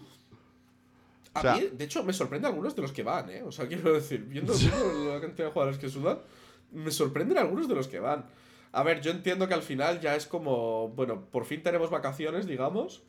Sí, y a ver, y ahora que no se juega un partido de verdad, que se juega flag, que el riesgo de lesión es más bajo y demás, y que al final, pues, está, va a estar con tu gafita de sol, recibiendo unos pases y, y ya está, ¿sabes? Va a ser irte a jugar con los panas a. Ah, yo creo que es un buen momento para algunos de los jugadores de hacer un poco de, de, de famoseo, ¿sabes? De, Sí. de caerle bien a la gente y de buscar pues esas ocasiones Sí, sí, sí. para conectar con su público un poco. Sí, y a ver, y esto evidentemente nos sirve como eh, previa a los eh, Juegos Olímpicos de Los Ángeles, en los que el flag football va a ser deporte olímpico y vamos a ver a todos estos jugadores dominar en, Bueno, tendremos que ver quién decide ir al final, ¿eh? Que esto todavía... Sí, que, que- que se les haya mucho la boca a, a muchos cuando tal, pero luego otra cosa es que lo hagan de verdad, ¿no? Habrá que verlo. Pero bueno, y yo creo que la última cosa que podemos comentar antes de hablar de los partidos de esta semana pasada es básicamente la shortlist de los eh, del MVP y de todos los premios de eh, la los, nom- Player los nominados. Los nominados, Sí. vamos. Los nominados que tenemos, ¿vale? El próximo día diremos los nuestros y sabremos luego, después de eso, quiénes son los ganadores, ¿vale? Pero bueno, de MVP, presentado por Invisalign. No, no, por Dios. No, no me meto a los sponsors, que encima que no nos pagan. Vale, venga. De MVP, presentado por el Tailgate. Perfecto. Tenemos a Josh Allen, el quarterback. A, la- a Lamar Jackson, a Christian McCaffrey, a Doug Prescott y Brock Purdy. Creo que no hay ninguna sorpresa. ¿Te, te que es- imagina- ¿Te imaginas a Josh Allen linebacker nominado para MVP entre todos los demás? Sería increíble que además no cambiase nadie, que fuese Lamar, McCaffrey, Sí, sí, Prescott, sí. Purdy y Josh Allen, linebacker. Porque Josh se equivocó todo el mundo votando y estaban ahí uno al lado del otro y se equivocaron. Josh Allen, entre paréntesis, el linebacker. Bueno, yo creo que, creo que es el- la lista de MVP más predecible del universo Sí. un poco, ¿eh? Pues sí, O sea, quiero la verdad que sí. No ha habido nadie que me haya sorprendido en esta lista. Como Coach of the Year, presentado por el Tailgate, tenemos a Dan Campbell, ¿Vale? John Harbaugh, Demeco Ryans, Kyle Shanahan y Kevin Stefanski. Creo que tampoco tenemos muchas sorpresas aquí. Mm, No, la verdad es que no. Eh, me sorprende que. Ah, has dicho de Mico Ryan, ¿no? Que está. Sí. Vale, sí, es que lo, que- es lo- lo que pensaba es que o de Miko Ryans o Shane Steichen, el que se metiera a playoffs de los dos, iba a estar. Así que sí, perfecto. Eh, como assistant coach, pues tenemos a Ben Johnson. Ya está, ya ganador. Vale. Siguiente. Los dos coordinadores de los Ravens, Mike McDonald Vale. y Todd Monken. Jim Schwartz de los Browns. Y Bobby Slowick de los Texans. ok. Como jugador ofensivo del año, creo que esta categoría sí que tiene una sorpresilla que no me esperaba yo ver en esta lista, pero bueno. Tenemos a Tyreek, Vale. tenemos a Lamar, Sí. tenemos a CeeDee Lamb, que era Vale. un poco para mí la sorpresa. Tenemos a McCaffrey y tenemos a Prescott, que esto huele un poco a que Josh Allen se va a llevar el... A Josh Allen, no. A que... en No, blanco. perdón. A que el MVP se lo va a llevar un quarterback. Porque veo Eh, pocos sí. quarterbacks aquí en la lista. Eh, a ver, yo voy a decir una cosa ya. Automáticamente Josh Allen debería quedar descalificado por ganar el MVP. Porque me toca mucho las narices lo de que eres MVP, pero no eres jugador ofensivo del año. Ya. Y Purdy Eh, entonces también. Claro, Puri también queda eliminado. Por lo cual, ¿qué va a pasar? Lo va a ganar Lamar.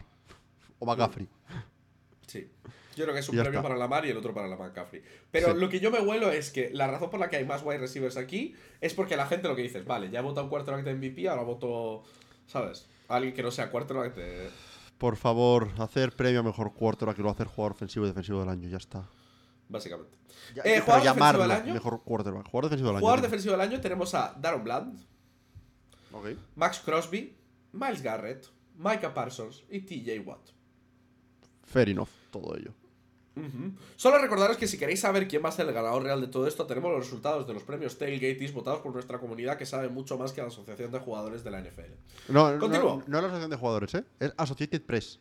Ah, bueno, la prensa asociada. Peor aún. Eh, Comeback Player of the Year. Como todos sabemos, porque lo predijo el público del Tailgate, lo va a ganar Joe Flaco.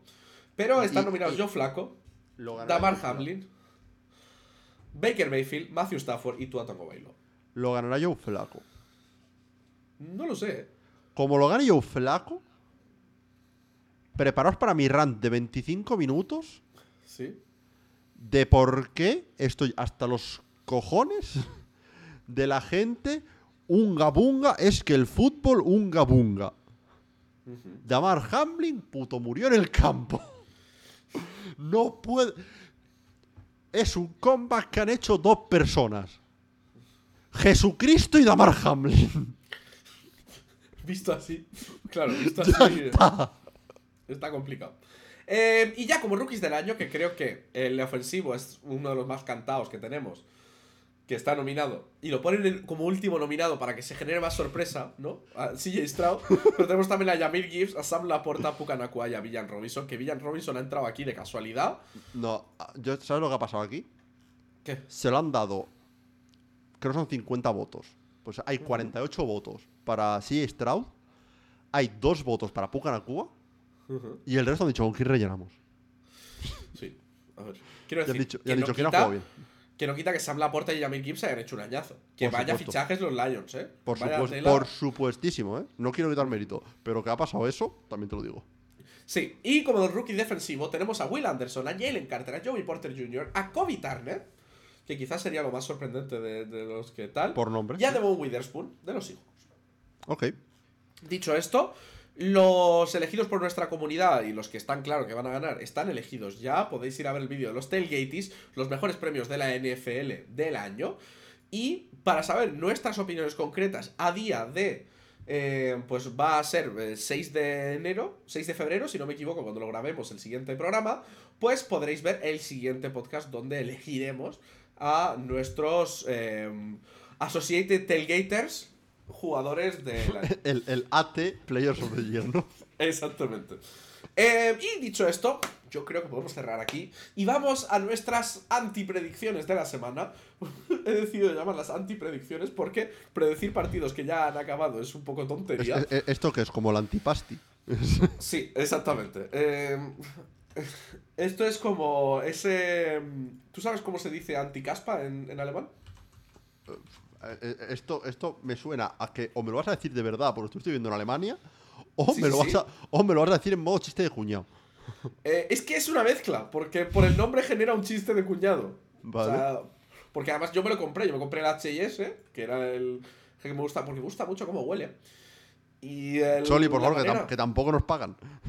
La manera de decir eh, anticaspa en alemán es antichupen. Bueno. eh, Dicho todo esto, En, esta- en es- palabras de- del gran y difunto Diego, Diego Armando Maradona, que la chupen y la sigan chupando, ¿no? Exactamente. Dicho todo esto, tuvimos las finales de eh, conferencia la semana pasada. Ay, Dios mío. Eh, tuvimos primero el partido de los Chiefs contra los Ravens, que Kuro y yo lo vimos en riguroso directo. Y luego tuvimos el partido de los Lions 49ers, que lo vimos en riguroso diferido. Eh, vamos a hablar primero, vamos a, vamos a ir en orden cronológico, si te parece. Los Chiefs ganaron a los Ravens 17-10. Eh, en un partido que estuvo caracterizado por un dominio realmente de los Chiefs a partir del segundo cuarto, que consiguieron ponerse por delante. No dejaron nunca de estar por delante. Y fue un partido dominado por las defensas, que un poco fue sorprendente, ¿no? Fue el partido donde más se ha conseguido parar a Lamar Jackson en este año de juego. Y donde podríamos hablar de que es posible que la experiencia de los jugadores en el campo ha sido un factor determinante. Sí, eh, a ver, me parece que es un partido, lo, lo comenté ayer, el lunes, que estuve con Aitor, de Reitor de Fútbol, eh, hablando de, de esto. Si quieres escucharme hablar con él más en distendido, pues lo tenéis en su canal de YouTube. Sí, de hecho lo acabo de Eh. publicar en plataformas de audio. Ah, mira, y en las plataformas de audio también, ¿vale? Perfecto. Eh, me parece que es un partido que se gana desde el banquillo. Y es un partido que, esto me lo dijo Aitor y sí que es verdad, que se gana con juego mental de los Chiefs desde antes incluso del partido. Sí. Y, y sí que es verdad que, bueno, pues está la- toda la noticia esta de ya en el pregame de Travis Kelsey quitando las cosas de Justin Tucker que estaba calentando en el lado del campo de los de los Chiefs, que esto no lo sabía, pero al parecer es algo normal. Que el kicker de un equipo caliente en el lado del campo del equipo contrario. Sí, de hecho lo ha dicho Justin Tucker, que es una Sí, sí. cosa que hace habitualmente. Eh, que luego se aclaró un poco más que no es que mientras están los equipos haciendo el calentamiento ya en sí, que se vaya como de infiltrado el kicker al otro. eh, No, no, es, es, No, es una hora y media antes. por Exacto, antes de que empiecen, digamos, los calentamientos normales y de que cada equipo tenga un lado asignado, pues tienes igual a tus a tu quarterback, a quien sea, calentando en un lado y el kicker, para no molestar, se va al otro lado, básicamente. Eh, pero bueno, pues parece ser que Travis Kelsey pues dijo, pues tú aquí no calientas. Y ya está. Y empezaron así, hubo también una, una pseudo comienzo de pelea eh, entre Chiefs y Ravens antes del partido, vamos. Que estaba ya calentito la cosa. Y al final es que el trabajo que hicieron los, los Chiefs de parar a la mar fue eh, para enmarcar ese partido. Sí, y sí que es verdad que la defensa de los Ravens no lo hizo nada mal tampoco, pero los Chiefs consiguieron ponerse por delante en la primera mitad y ya no les hizo falta anotar nada en la segunda mitad. De hecho, eh, todos los drives de los Chiefs en la segunda mitad acabaron en punt. Eh, mientras que, pues los pequeños errores, o sea, los, los, digamos, los Ravens les pasó parecido, pero perdieron uno por fumble, uno por intercepción y consiguieron anotar un field goal. Pero sí que es verdad que esos pequeños errores que parecen una tontería fueron un poco lo que les costó el partido a los Ravens, ¿no? Eh, esa pérdida de nervios, de, de llevarte ahí el taunting que habías ganado yardas, pues perderlas de nuevo por un taunting, que hay gente quejándose de que eso se pite. Esto, Yo lo siento. esto lo hablé también con Héctor, pero di, di tu opinión, di. Yo pienso que entiendo que eh, no te guste la norma. Eso es una opinión, ¿vale? La norma no me gusta. Existiendo la norma, no pitarlo es incorrecto. Es que es eso. Los jugadores saben que existe la norma. Si tú te la comes, porque te están intentando provocar, porque es parte de, digamos, del juego en el campo, que luego ya te puede gustar más o menos que eso sea parte del deporte, pero es muy difícil que no lo sea. Porque al final, solo ya el propio público, el... todo, pues forma parte del juego. Pues tener, digamos, esa, mm, ese punto ca- caliente de no quedarte con la mente fría y lanzarte al primero que, que- que te intenta calentar, pues me parece un error. Me parece un error tuyo y me parece que, que no debería pasarte. Sí, yo. La verdad coincido contigo. A mí personalmente me parece una norma de mierda. Pero, pero. Si, si existe tu la norma, pues ya está. Es tu trabajo no, no caer en la tentación de, de ponerte a, a fardar encima del jugador al que, acabas de hacer, al que le acabas de hacer la jugada. Y en vez de hacer eso, te vas dos pasos a la derecha y celebras lo que te salga a las narices. Porque ya en ese momento ya no es taunting. ujú. Ya está. Que sí, que lo entiendo. Que es muy fácil caer en el momento con la emoción, a- con toda flor de piel. Sí, perfecto. Pero tu trabajo como profesional es saberte las normas y saber lo que puedes y no puedes hacer. Claro, pero luego ves a un tío como Travis Kelsey que está ahí calentando la oreja todo el partido, Que sí. pero el tío lo sabe hacer en los momentos adecuados y sabe hacer mantenerse el frío. A- Aitor, Aitor me lo comentó. frío. Aitor me lo comentó. Hay una falta personal que le pitan a Kyle Van Noy, Sí. en, en el cual eh, eh, después de una jugada se va a encarar y le, y le pega como un golpecito así con el casco, como en plan, ¿qué? Tal. Y es que ves que pitan el flag a Van Noy y, y, y Travis Hill se empieza a escojonar. Claro, es que al final es puro mind game, o sea, es pura estrategia. Y ya está. Y, y podemos entrar a debatir sobre si eso es ético hacerlo, si es deportivo, tal. pero todos los equipos van a hacer todo lo que puedan para sacar el más mínimo de ventaja. Eso es un Ese hecho. es el problema, o sea, quiero decir que es que no, no hay ninguna manera en la que puedas asegurar que un equipo no vaya a hacer eso. Al haber un equipo, o al no poder Bueno, asegurar la, que un la- equipo... la forma en la que lo puedes hacer es quitas cualquier norma que sea de, de- de eso, de, de fardar y cosas así, o, o de cabrearse, pero claro. ¿Qué haces? ¿Quitas una falta personal para que no piquen a un jugador para que cometa esa falta? Es que no puedes. Es que. Es que aún así van a picar a los jugadores, quiero decir. Sí. Es que, o sea. Me refiero, a mí me parece que, que la- entiendo de dónde sale una norma como el tema del taunting. ¿Sabes? mm, Es conducta antideportiva al final.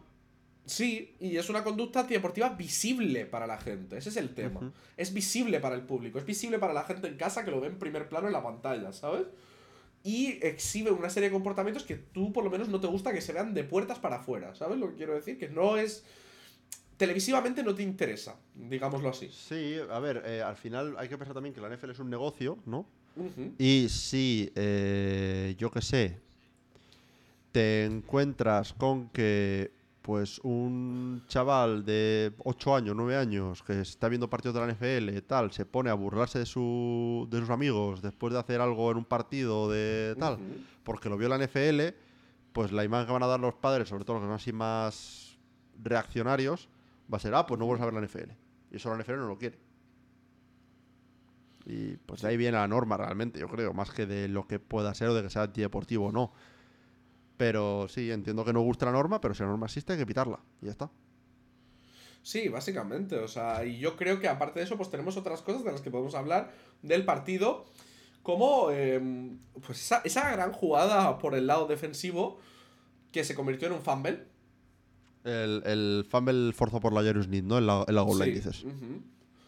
Que pues ha habido un poco de debate de, de si es una gran jugada defensiva o de si ha sido un problema del atacante, ¿no? De, de no proteger lo suficientemente el, el balón. Y yo quería un poco saber cuál era tu opinión al respecto, Kuro. ¿Tú te, te das cuenta del GIF este, creo que es de la película Atlantis? El de both, both, both, both, both. Los dos. Básicamente, ¿no? A ver, em, yo me decanto, si me obligas a escoger uno de los dos, me decanto más por buena jugada defensiva. Porque sí que es cierto que Safe Flowers ahí no puede desproteger el balón, no puede tal. Y es una jugada de, digamos, de falta de veteranía por su parte, ¿no? Que al final es un rookie. Pero también simpatizo un poco con él porque yo me veo y probablemente en la situación, si sé que si me estiro un poco tengo un touchdown, pues me voy a estirar un poco para tener el touchdown también, ¿sabes?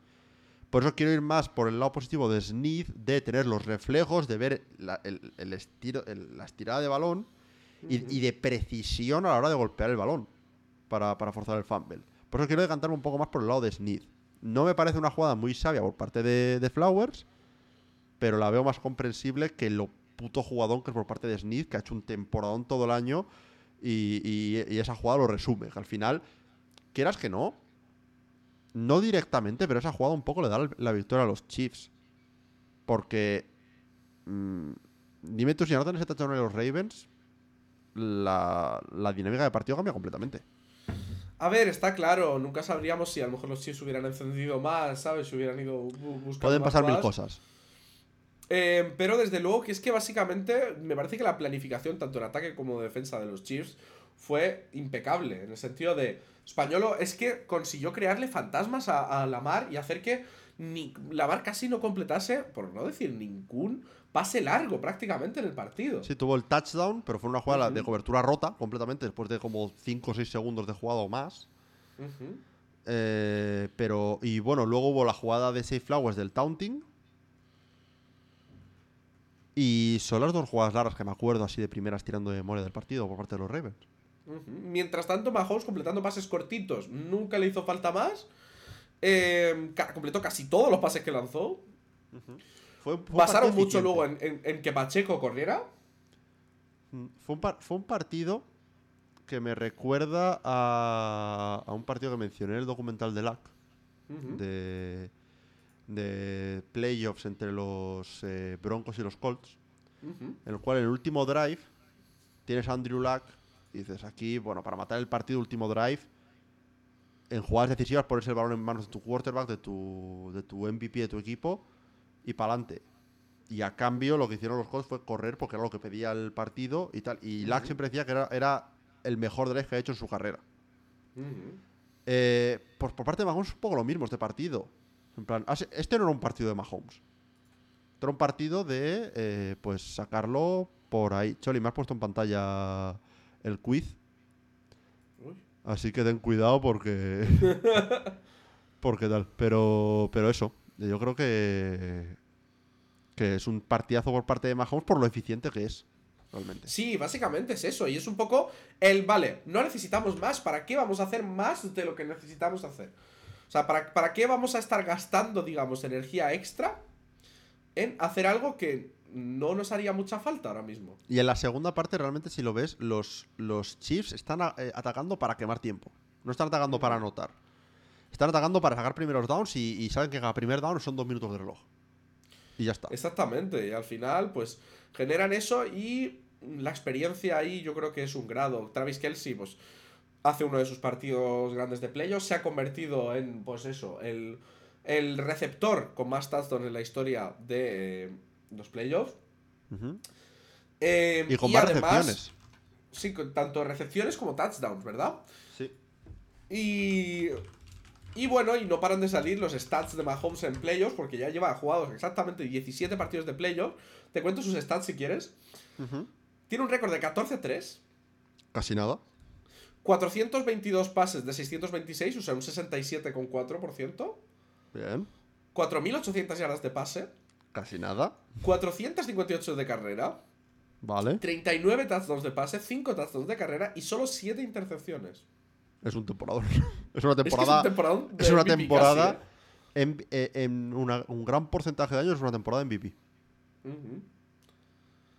Eh, lo cual, me, cada vez que lo, lo pienso más, pone en contexto la puta locura que fue la temporada 2013 de Peyton Manning, Ujú. Que es la que bate el récord de yardas con 5.477, creo que son. Lo hacen 16 partidos y en muchos de ellos sentándolo en el último cuarto porque llevan ganando tanto los broncos que no hace ni falta. Es en plan como... ¿Qué? A mí lo que me parece también absurdo es la comparación con alguien como Tom Brady. De Me parece muy pronto todavía. No, no, no, no, no, no digo de, de- de comparación de, de puntos. Digo, no, no por eso, sino justo por eso, digo, Mahomes ahora mismo gana una Super Bowl y le quedan cuatro para llegar a las 7 de Brady. O sea, quiero Sí. decir, es un tío increíble. En un equipo increíble, seis finales de conferencias seguidas. Y si se lleva otra Super Bowl, va a ser increíble, ¿sabes? O sea, quiero decir, uno de los mejores de, de toda la historia.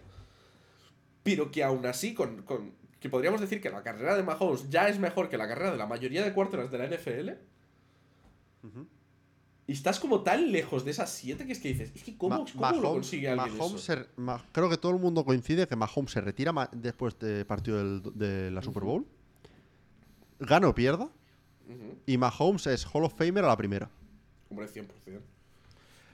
Pero es que, por ejemplo, me, me salió un tweet y no me lo guardé y, y me jode no guardarlo porque podía tirar este estatua ahora mismo. Pero vi una comparativa de el mejor eh, span de 6 años, que es lo que lleva realmente de carrera Mahomes, de tanto Brady como Manning. Y es que Mahomes no les llega, no le llega al, al mejor span de ambos de 6 años. Lo cual me parece una puta locura porque Mahomes es, es una brutalidad. Lo único en lo que les llega a ese nivel es a nivel de victorias y éxito colectivo como anillos, finales de conferencia y demás. Eso es lo único, lo, lo único en lo que les tose. También podríamos Pero- decir que Mahomes está entrando ahora en su era de, digamos, Claro, de, de el ya Ma- madurando. Ma- Mahomes ahora está entrando, está entrando en su prime. Debería estar entrando Y- en su prime ahora mismo, lo cual y me a asusta. ver cómo- Exactamente. Y yo creo que podemos pasar con ello al otro partido que tuvimos, que fue un partido que, digamos, fue como un balancín. Eh, estamos hablando del Lions 49ers, 34-31 para los 49ers, pero es que la primera mitad fue dominadora y aplastante de los Lions, y la segunda mitad fue dominadora y aplastante para los 49ers. Este partido yo lo resumo en una palabra y esa palabra es momentum. Sí, básicamente. Y, y al final, cualquier lectura que, que- que saques, eh, bueno, fuera de lo bien que ajusta 49ers en, en, en- en- bueno, defensa a, a mitad del partido y cómo cambia y ves otro, otro tal, pues es, es bastante increíble. Por otro lado, pues hombre, tener a los mejores skill players de la liga se nota.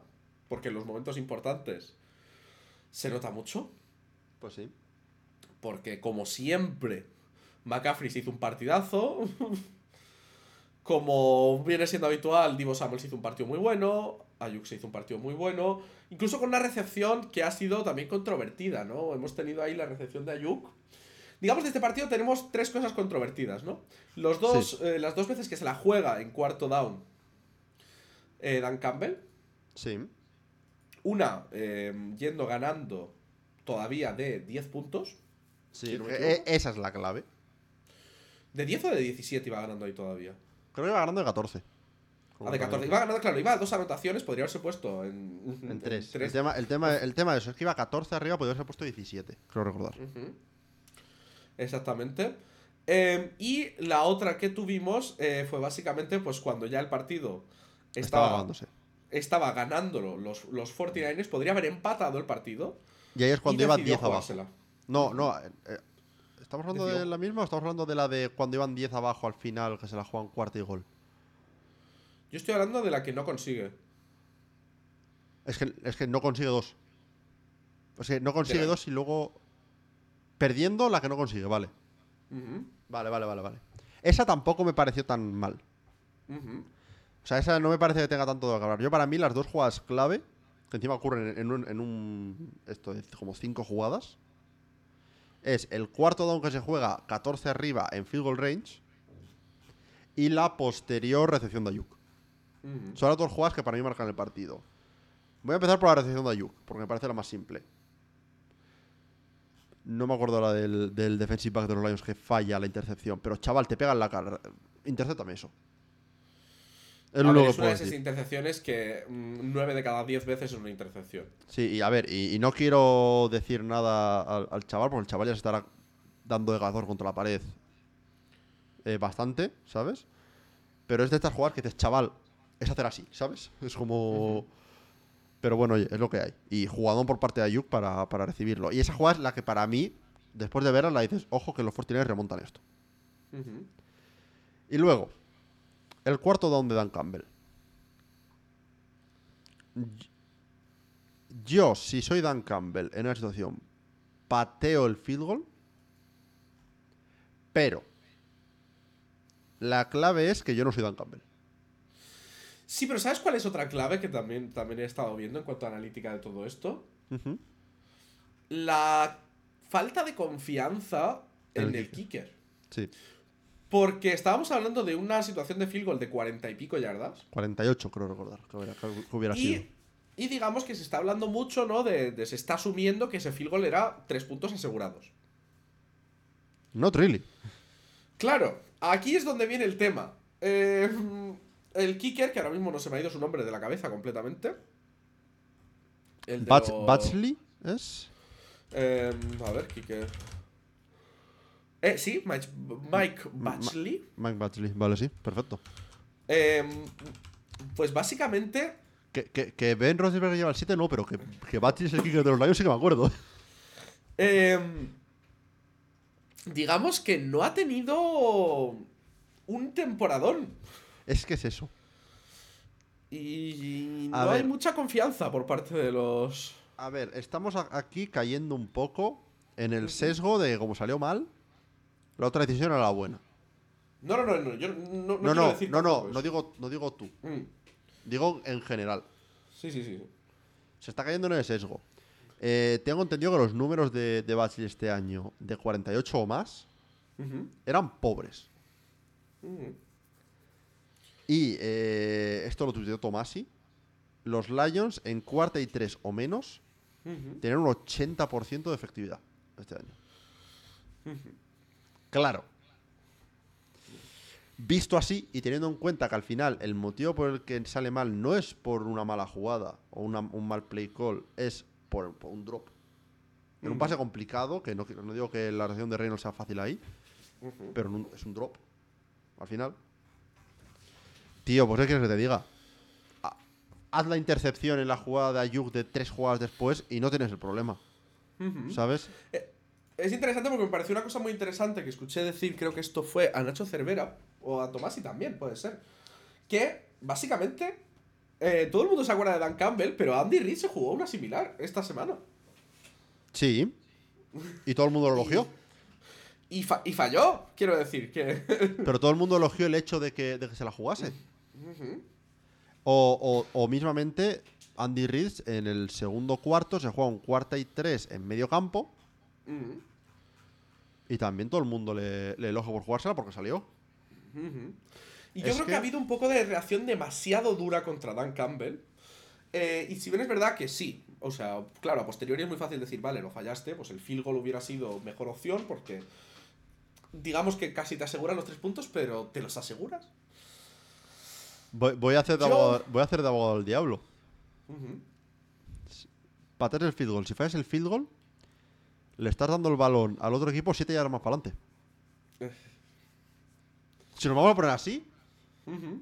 diciendo no, es que si meto el field goal ya, si lo fallo son siete yardas más para atrás. O sea, más, más para más pa hacia tu campo. Claro, si lo ponemos así, yo eso. Encima es que también hay que valorar el, el- el- el impacto de una filosofía de equipo. Y, y tú como head coach tienes que tener una filosofía y ser fiel a esa filosofía porque si no se te van a echar en- encima los jugadores. Y yo creo que también hay una parte también ahí de que si consigues el touchdown, les destruyes tanto mentalmente al equipo rival, que es que... Y, y la gente dice, no, es que, es que no puedes dejar que tu rival se meta de nuevo en el partido. Ya, pero en la jugada en la que dejas que se meta en el partido no es el cuarto down, es la recepción de Ayuk. Esta es la jugada. Si, esa, si ese pase a Ayuk acaba incompleto, te plantas en un tercer down y Bueno, 10. acaba la intercepción que... No, no, vamos a decir, vamos a suponer que es un incompleto. Vamos a suponer que no atrapa la intercepción, pero echa el balón abajo. Te plantas en un tercer down y 10. Los 49ers. Ese drive, estadísticamente, tanto que estamos tirando de estadísticas, estadísticamente ese drive acaba en punt. Y estamos exactamente igual que estábamos. Y el cuarto down no importa. Pero no- hay que criticar el cuarto down y no hay que criticar al tío que no, que no, que no, que no recibe el- el- la intercepción o echa balón abajo.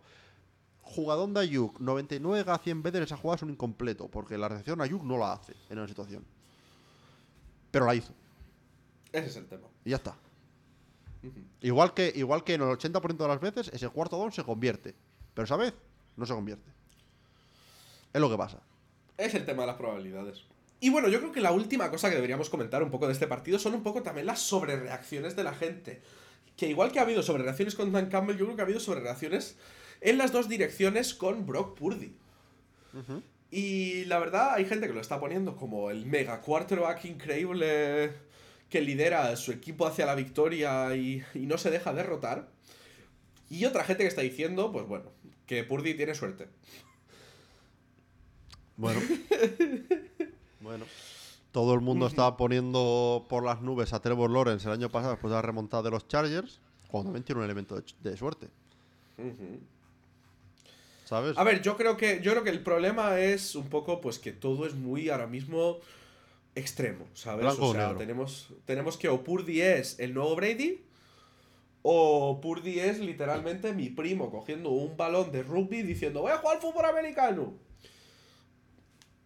Eh, entonces, pues yo creo que le pasa un poco, ya te digo, en, en el partido de los Lions y los y los 49ers, creo que ninguno de los dos quarterbacks tiene un partido perfecto. Creo que Goff no juega una mala primera mitad y creo que Purdy juega una buena segunda mitad. Pero seamos sinceros, la primera mitad de Purdy. No es buena. eh, Y la, mitad, y la segunda mitad de Goff tampoco es espectacular. No, es mejor igual que la primera de Purdy, pero tampoco es espectacular. Sí, sí, y luego si te ciñes a los números solo, es que mm, sí que hacen casi las mismas estadísticas. O sea, quiero decir que es que. eh, sí, desde luego. Y dicho esto, también. mm, No lo hemos comentado en el partido anterior, pero también ha habido pues estas cosas con Lamar. De. Ya está, Lamar no sabe pasar. Pero. Bueno, ya sabemos cómo es es. que, es que me, me encanta cómo hay 17 narrativas y, pu- y puedes tener gente y, y sé que esto suena que estoy dirigiéndose a alguien, pero no, literalmente es un, no miro a nadie porque es gente random en Twitter, ¿no? Que les puedo escuchar diciendo e- en un mismo tweet incluso a veces hostia, vaya game plan de la hostia hace Spagnolo es que la mar no sabe lanzar. Y es en plan como, tío, ¿te estás leyendo? O, o- o lo mismo.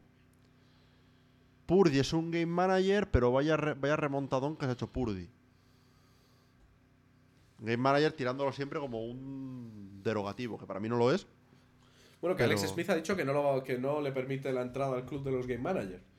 Porque es demasiado bueno. No, la verdad, supongo, porque...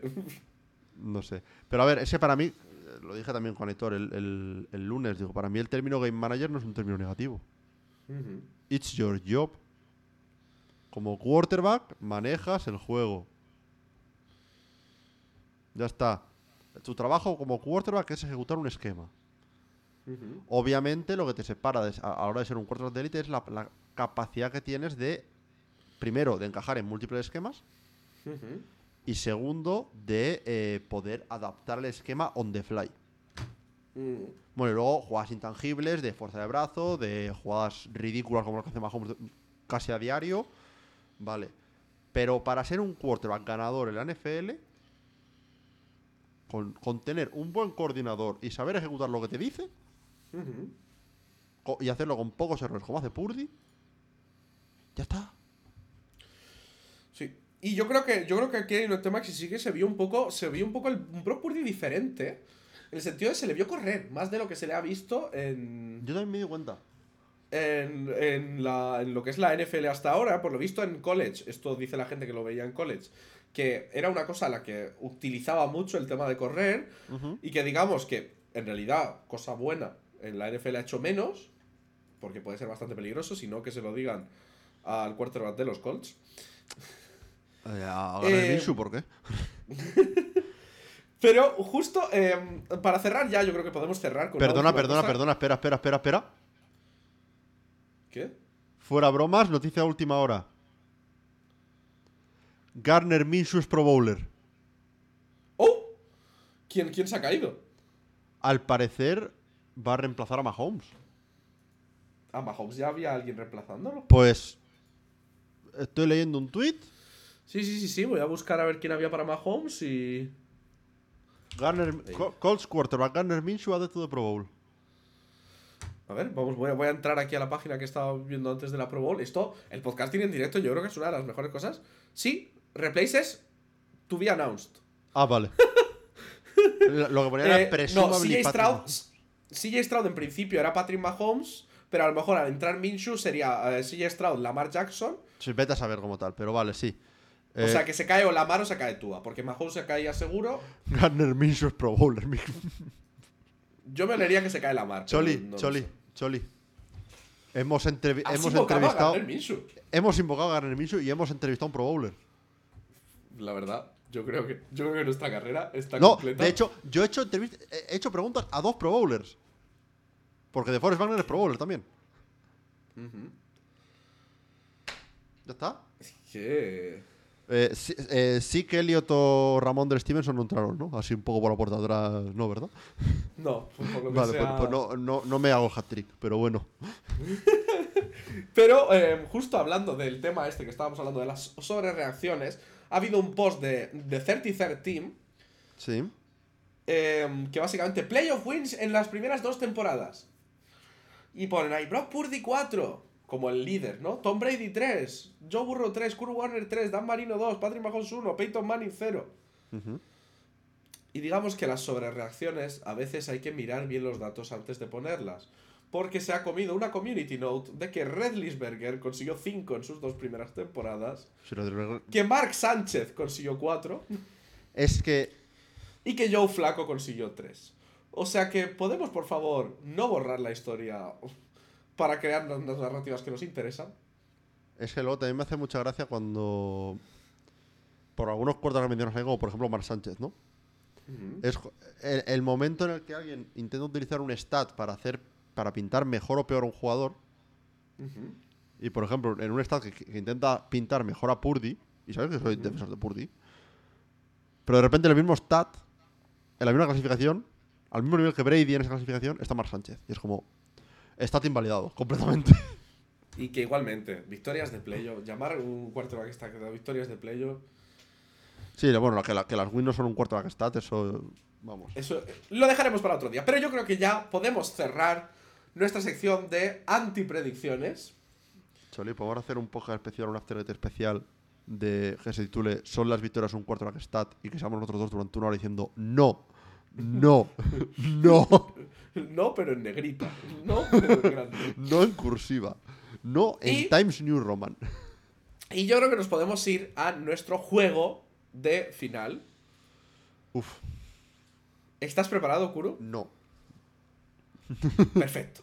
Al igual que las, que las eh, wins no son un cuarto de la Gestat, yo no estoy preparado. Perfecto. Y bueno, ahora tenemos en pantalla, para la gente que lo está escuchando en audio, tenemos en pantalla el quiz. Básicamente son las 57 eh, Super Bowls que ha habido hasta ahora y tenemos que meter en los huecos los nombres de los quarterbacks. El temporizador es de 6 minutos, Kuro. Es tu tiempo máximo. Vale, pregunta. Como- Sí. No sé si lo has probado o no ya antes.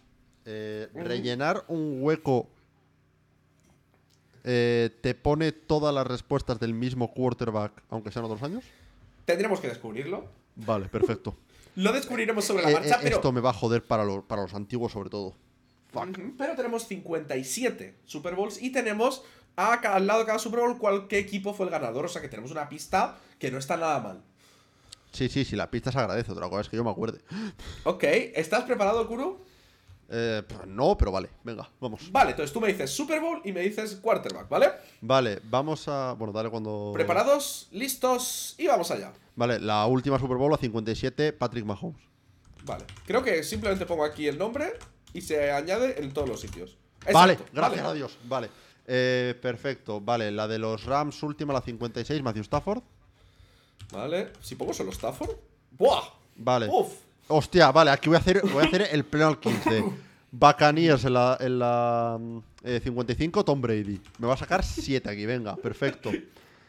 Eh, Vale. Philadelphia Eagles 52, Nick Foles. Ok. Eh, Denver Broncos 50, Peyton Manning. Y ahí ya te vas, te vas, te vas a, te vas a sacar Eh, todos los Manning. Es que tendría que haber puesto Peyton, pero bueno, me vale. No pasa nada. Eh, Asumo Seat- que. Seattle Seahawks 48, eh, Russell Wilson. Ok. Russell Wilson. A ver si yo soy capaz de escribirlo bien. Sí. Baltimore Ravens, eh, Joe Flacco. Joe Flacco. Ok. Eh, Green Bay Packers eh, la 45, Aaron Rodgers. ¿Tu primo? Sí. Eh, la 44, Saints, Drew Brees. Drew Brees. La 43 y 40, los Steelers, es mi primo, otro primo, Ben Roethlisberger. Ben Red. Esto es un- una prueba de fuego, ¿eh? Sí. Em, vale, Estamos por la tal. 37 Tampa Bay Buccaneers. Vale, no voy a seguir cronológico ya a partir de ahora, eh, voy a empezar a Vale, saltar un poco. Vale, 32 y 33 de los Broncos, estoy bastante seguro que es John Elway. El güey. Ok. Vale, eh, la de los Rams justo, justo después es... eh, 34. 34 es Kurt Warner. Kurt Warner. Eh, la de los Packers, la 31 es Brett Favre. Brett Favre. Ok. Eh, los Cowboys, las que tienen por ahí son todas de Troy Aikman. Ah, ¿cómo es Ike- esto? Aikman, AIK. Ahí Ok. está. Vale, 49ers eh, van a estar divididas en dos, que es la más reciente es Steve Young Ok. y las otras dos son eh, Joe Montana. Ok, vamos bien, vamos bien, vamos a tope. Tenemos ya 33 Super Bowls completas. ¿Cómo? ¿Me repites el número? Bueno, Eh, vale, ahora empieza a complicarse la cosa. Voy a irme un poco más al, al principio. ok. Eh, las de los Packers, las primeras creo fue Ba- eh, ¿era, ¿Era Bart Starr? Bar- Bart Starr con dos R's. ¿Sí? Tenemos dos de Bart Starr, la 1 y la Eh, 2. Sí. La de los Jets. Hostia, me, se- me acabo de quedar en blanco el nombre de este hombre. Joe Namath. La de los Jets era Super Bowl 3. Ney. ¿Cómo es? Namath. Ah, ok. Ok. Eh, la de los Colts es eh, este hombre, eh, Johnny Unitas. Escribe Unitas y ya está. Estoy intentando esforzarme en escribir, ¿eh? Eh, vale, ahora ya es que va a empezar a fallar años, pero voy a acertar nombres, creo. vale, top Eh, 20. Vale. En las 6. Ujú. Las 6 es Roger Stow Stovak. Staubach. Roger. Staubach. ¿Así? Eh, con H eh, en vez de K, creo que es. Back. Ok, tenemos dos de ver, Roger Staubach. dos de Staubach, la, perfecto. La 6 y la 12. Perfecto. Solo te quedan 18 jugadores y 2 minutos con 20 segundos, Kuro. Vale. Vas la- bastante bien. La. Ya, ahora empieza lo difícil. Em, yo qué sé. Steelers, voy a irme a los Steelers. Eh, Terry Bradshaw, creo que son la 13 y la 14. Terry Bradshaw. Tenemos, Ah, ah, y, la- y las otras dos también, vale, perfecto. tenemos 9, 10, 13 y 14. Nos quedan solo 14 Pensaba que tenía dos para conseguir el pleno.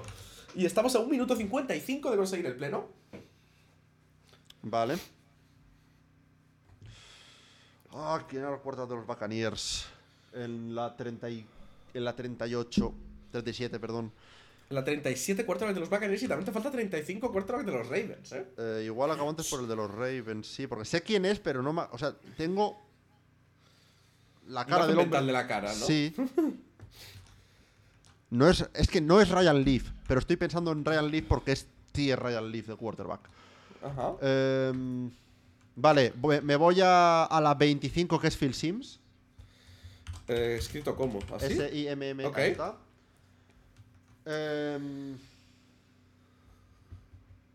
Washington Redskins. Creo que es la 27. Es Doug Williams. 26 era en todo caso, pero sí. 26, No, pero. No, 27. Ah, no la 27. Es la 22. 20 Ah, la, bueno, estaba diciendo la 17, perdón. ujú. Em, Y te quedan 12, último minuto. eh, me voy a quedar aquí, me parece. Kansas City Chiefs, Miami Dolphins, Oakland Raiders, Oakland Raiders, Oakland Raiders. Uf. Eh, en la 20. Chicago Bears. ¿La 20 es, es, es Jim McMahon? ¿Sí? Y te quedan 11 solo. Estaría bien que te quedases con 10. Yo creo que, yo creo que si consigues uno más. Dame uno más, Kuro. Dame uno más. Ah. ¿No tienes a alguien de los Raiders? ¿A alguien de los Dolphins? ¿A alguien de los Giants o los Redskins? Joder. ¡Ah! Voy a ver el de los Ravens y me voy a pegar un tiro en la cabeza. Trent Dilfer, Y aquí joder. se ha acabado el tiempo. Y básicamente se me ha movido esto un poco, pero teníamos aquí. ¿Qué, se le ha quedado a Kuro? Se le ha quedado Joe la Super Bowl. La Super Bowl 35, que fue Trent Dilfer. La Super Bowl 37, Brad Johnson. Eh, la Super Bowl 26, Mark Ripien. La 25, Jeff Hostetler. Eh, y luego tenemos 18, Jim Plunkett, que también ganó la 15. Joe Theismann, que ganó la 17. Ken Stabler, que ganó la 11. Bob Gris, que ganó tanto la 7 como la 8. Y Len Dawson en la 4. De aquí me, jo- me joden no haber sacado. Porque los. Porque. Tal. Eh, Bob Gris me jode no haberlo sacado. Ken Stabler me jode no haberlo sacado. Joe Theismann me jode no haberlo sacado. Y Trent Dilfer me jode no haberlo sacado. Ah, bueno, no, no, está, no está mal. Bueno, si quieres te cuento, Kuro, has sacado un 81%. La media de la gente que hace este quiz está en un 68%. Vale. O sea Por, que... por encima de la media. Me, me doy por, por contento. Y no sabemos cuánta de esta gente, digamos, eh, eh, ha buscado en Google. Eh, Eh, para que te hagas una idea, algunos de los quarterbacks más difíciles que has sacado, el más difícil que has sacado es Doug Williams, que solo lo saca un 55% de la Hostia, gente. pues Doug Williams, a ver, primer quarterback negro en ganar, en ganar y ser MVP de una Super Bowl, joder. Sí, pero ya empieza a ser tabla baja, una Super Bowl 22, pues... Sí, sí, pero bueno. Eh, me sorprende. También es el año de. A ver, es el año en el que está inspirado la peli de, de The Replacements también, no sé. Me suena que. Bueno. Y el, el quarterback menos encontrado es Jeff Hostetler de la Super Bowl 25, con un 38,7% de la gente siendo capaz de encontrarlo. Pues muy bien. La verdad, me gustaría hacer más cosas así, ¿eh? Porque, me- porque me encanta ponerme en esta situación de. Ujú. De tensión de- máxima. De, de tensión. Mola, mola, mola. Bueno, la- la gente también nos lo puede comentar eh, En la los encuesta. comentarios en la encuesta. Y valga la redundancia de todo. Y dejo a Kuru que despida. Y hoy nos hemos conseguido quedar por debajo de las dos horas. Así que, Kuru, Éxito. despide el programa. Éxitos. Eh, bueno, muchísimas gracias por escucharnos. Nos podéis ir como siempre en arroba curusiano95, arroba cholign o arroba el tailgate para la cuenta en sí del, del canal. Tanto en Twitter, Instagram, TikTok o youtube.com barra arroba el tailgate para la versión de vídeo del podcast o para las versiones de audio lo tenéis en iBooks, Spotify, Google Podcast, Apple Podcast, la plataforma de podcast de tu primo.